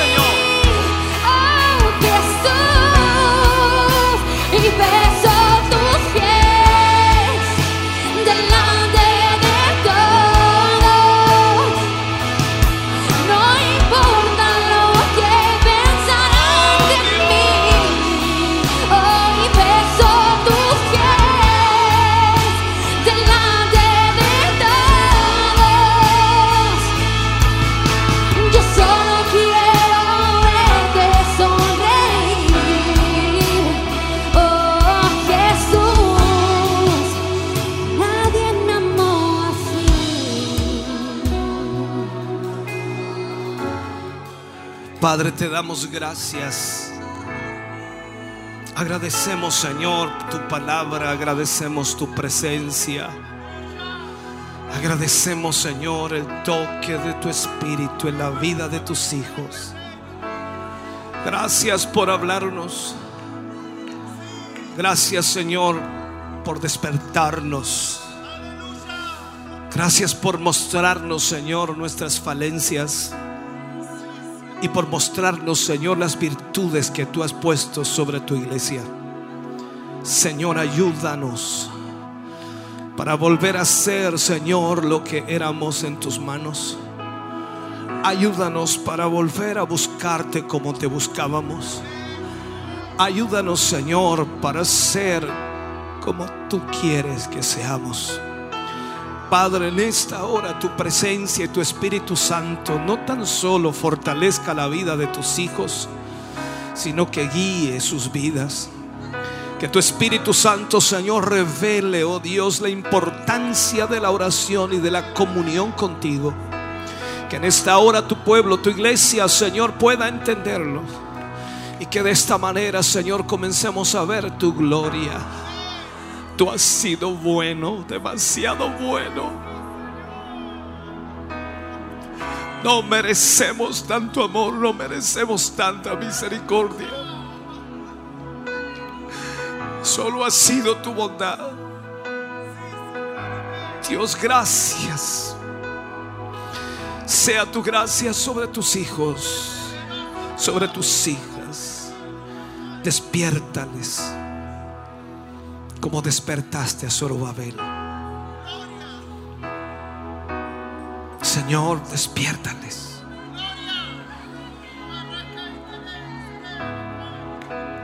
Que tu gloria sea mayor que la primera. Padre, gracias. Sea tu mano obrando sobre tus hijos y sobre tus hijas ahora, libertándoles de toda opresión, rompiendo toda cadena, toda ligadura. Señor, gracias por lo que tú haces en el nombre de Jesús. Aleluya, amén. Amén, Jesús. Adora a Dios por un momento. Adora al Señor por un momento. Cada más así.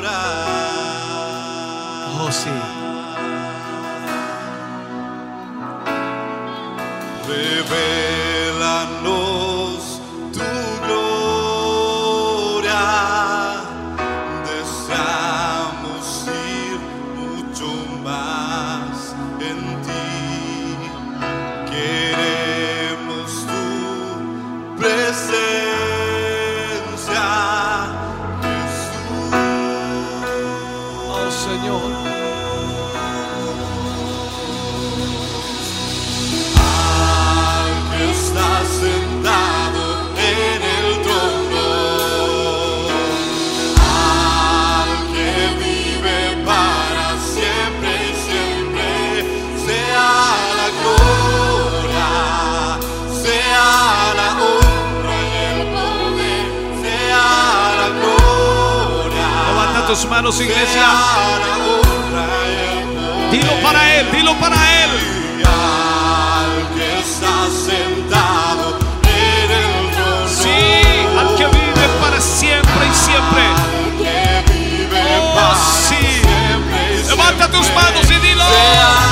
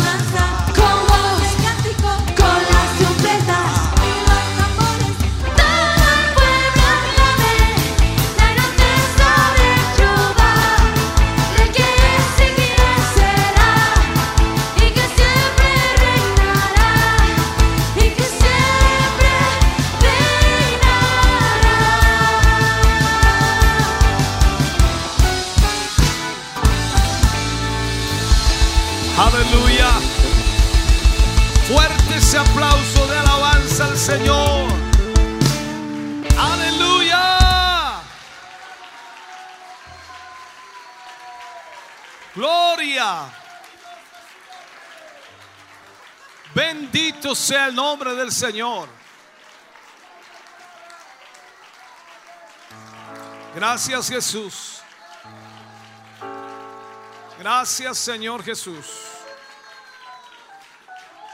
Te adoramos a ti, Señor.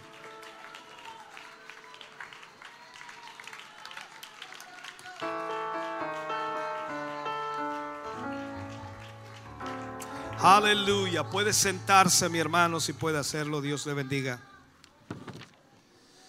Aleluya, aleluya, aleluya. Gracias a ti, Señor. Gracias por tu amor y misericordia. Bendito eres, Señor Jesús.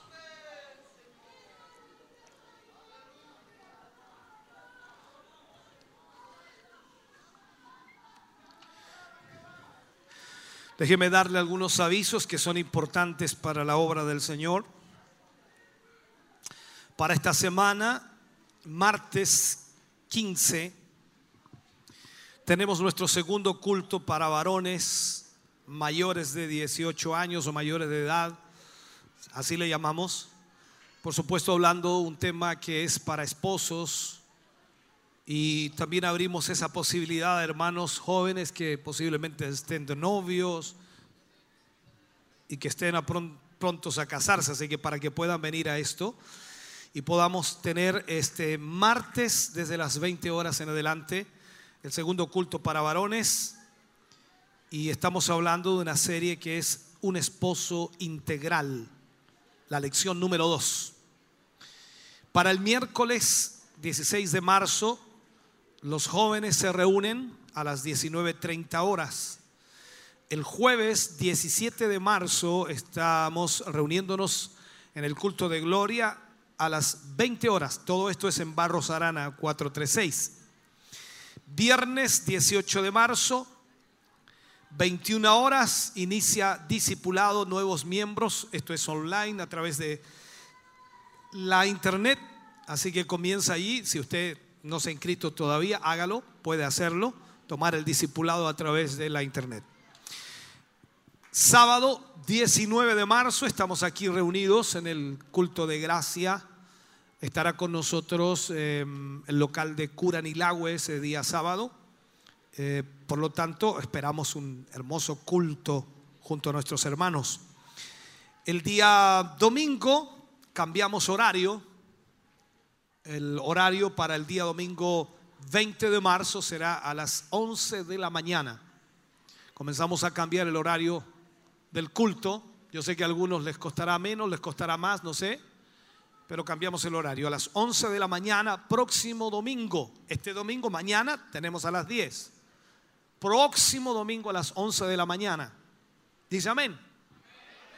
No se le olvide. Próximo domingo, no mañana. Próximo. 20 de marzo. El 26 de marzo tenemos desde las 14 horas en adelante un seminario de formación efectiva integral para líderes, pastores, líderes, hermanos que por supuesto están trabajando en algún área de la obra del Señor. Debe inscribirse en la página web www.hugomontesinos.cl. Ahí entra y inmediatamente le dará la forma de inscribirse para poder participar de este seminario. Comienza a las 14 horas, son cuatro temas, tres temas durante la jornada de la tarde, de, 2 a, a 6 de la tarde, y el último tema es en el culto de la noche, que es por supuesto a las 7 eh, de la tarde. Por lo tanto, esperamos que usted pueda inscribirse, participar de este seminario para líderes, que es un seminario que tendrá temas específicos. Allí también en la página encontrará toda la información de cuáles son los temas que se tocarán y quiénes serán los expositores. Estará con nosotros el pastor Ernesto Silva ministrando dos temas durante uno durante la tarde y el otro en el culto de la noche. Así que esperamos que pueda asistir, pueda venir y pueda recibir la instrucción y la palabra del Señor. Para el día jueves 24, esto es la semana próxima, de esta semana a la próxima, jueves 24 estará con nosotros el eh, pastor Leonel González desde Santiago. Eh, estamos viendo dónde vamos a hacer ese culto, si en Barrosarana o acá, estamos viéndolo eso. Pero el jueves 24 estará con nosotros el pastor Leonel González.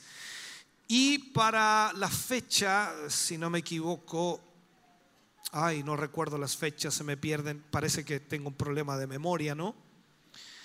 Em, no lo tengo acá, pero esto es un día viernes de abril, si no me equivoco, ese es el segundo o primer viernes de abril. Voy a revisar, discúlpenme, voy a revisar aquí el calendario, aunque no tengo aquí anotado ni apuntado, pero me va a servir para, para ver en realidad la fecha. Em, vamos a ver, abril. Viernes 8 de abril.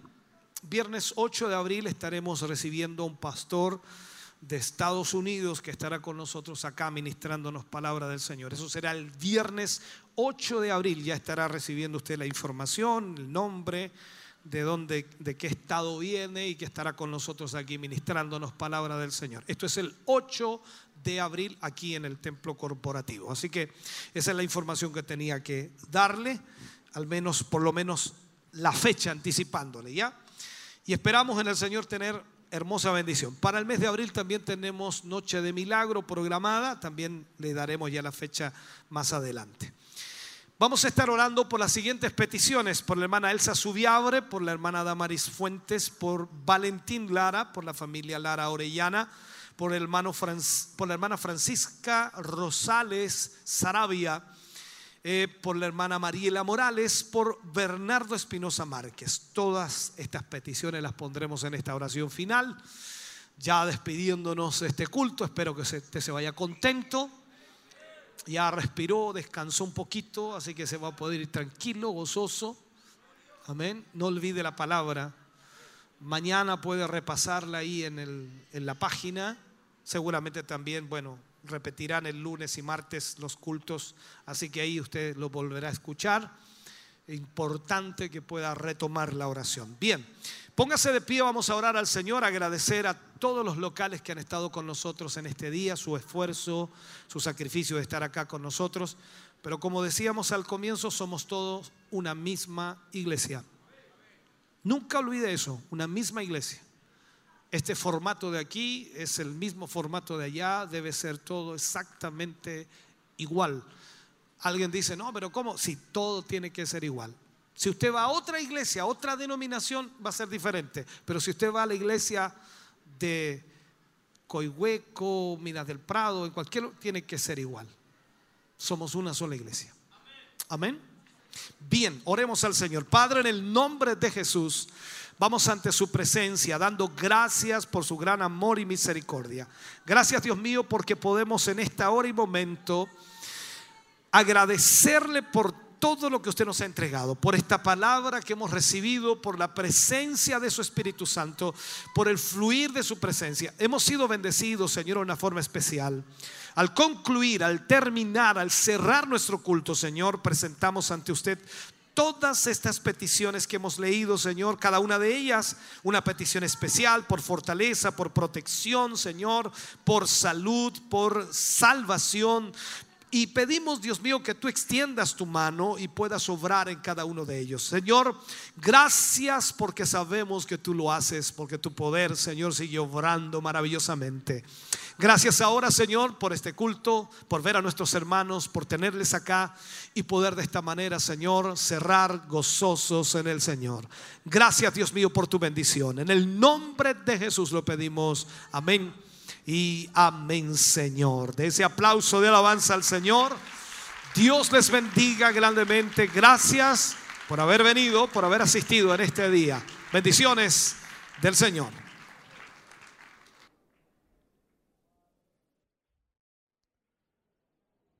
Amén. Finaliza así nuestro culto ministerial de este día, sábado 12 de marzo, donde hemos podido presenciar eh, todo lo que ha ocurrido acá en nuestro culto y donde sin duda la presencia del Señor se ha movido, efecto de la palabra de Dios que ha sido ministrada a nuestros corazones. Dios ha bendecido nuestra vida a través de su palabra, Él nos ha fortalecido, nos ha alentado, nos ha instruido, nos ha corregido quizás y hemos eh, sido sin duda bendecidos totalmente. Nuestro espíritu ha sido bendecido a través de su palabra. Agradecemos al Señor también la sintonía eh, de usted que haya estado eh, en su casita quizás o en algún lugar presenciando, escuchando, sintonizando este culto a través de todos los medios que están disponibles. Recuerde también allá nuestro obispo al finalizar el culto daba toda la información que se nos viene y que es importante también que usted la conozca. Recuerde el día de mañana nos congregamos en este lugar también en el templo corporativo a eso de las 10 de la mañana está comenzando nuestro culto de celebración mañana, así que puede asistir, puede venir, quedan cupos por supuesto disponibles para usted, así que venga llame a la radio o venga a este lugar corporativo, templo corporativo Siloé. Desde el próximo martes también nos reunimos los varones, ahí estará este culto de varones, así que le invitamos para que llame ahí a la radio, se inscriba al 23 42 2 23 11 33 y podrá también recibir palabra del Señor. Las actividades también siguen durante la semana. Queremos también aprovechar estos minutos último ya para saludar a los hermanos que estuvieron ahí en Facebook y que nos dejaron algún comentario, algún saludo. Y nuestra hermana Lucy Esther decía, aleluya, bendito Dios.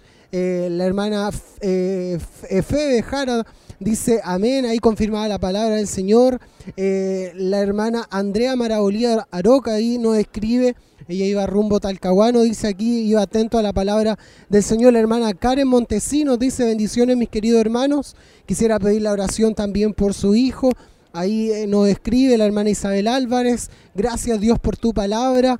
Siga bendiciendo a su siervo, el hermano Raúl Pinto, el hermano Elías, el, hermano Eduardo Barrera, ahí la hermana Blanca Mella Orellana también eh, coloca ahí un comentario en las redes sociales. Así como ellos también hubo mucho más, pero por cosa ahí de, de tiempo saludamos a todos nuestros hermanos y hermanas que estuvieron en la sintonía del día de hoy.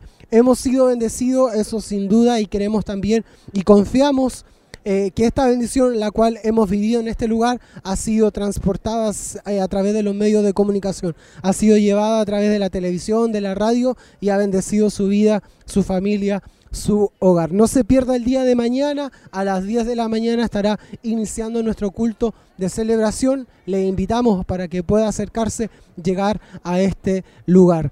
Dios bendiga a cada uno de ustedes que estuvieron ahí en la sintonía. Agradecemos también al equipo que hace posible esta transmisión, a todo el equipo que trabaja detrás de cámara y gracias también a nuestro Dios por la bendición de poder llevar este culto ministerial a su hogar. Esperamos que tenga una excelente noche. Nos vemos el día de mañana en nuestro culto de celebración y que el Señor les bendiga grandemente.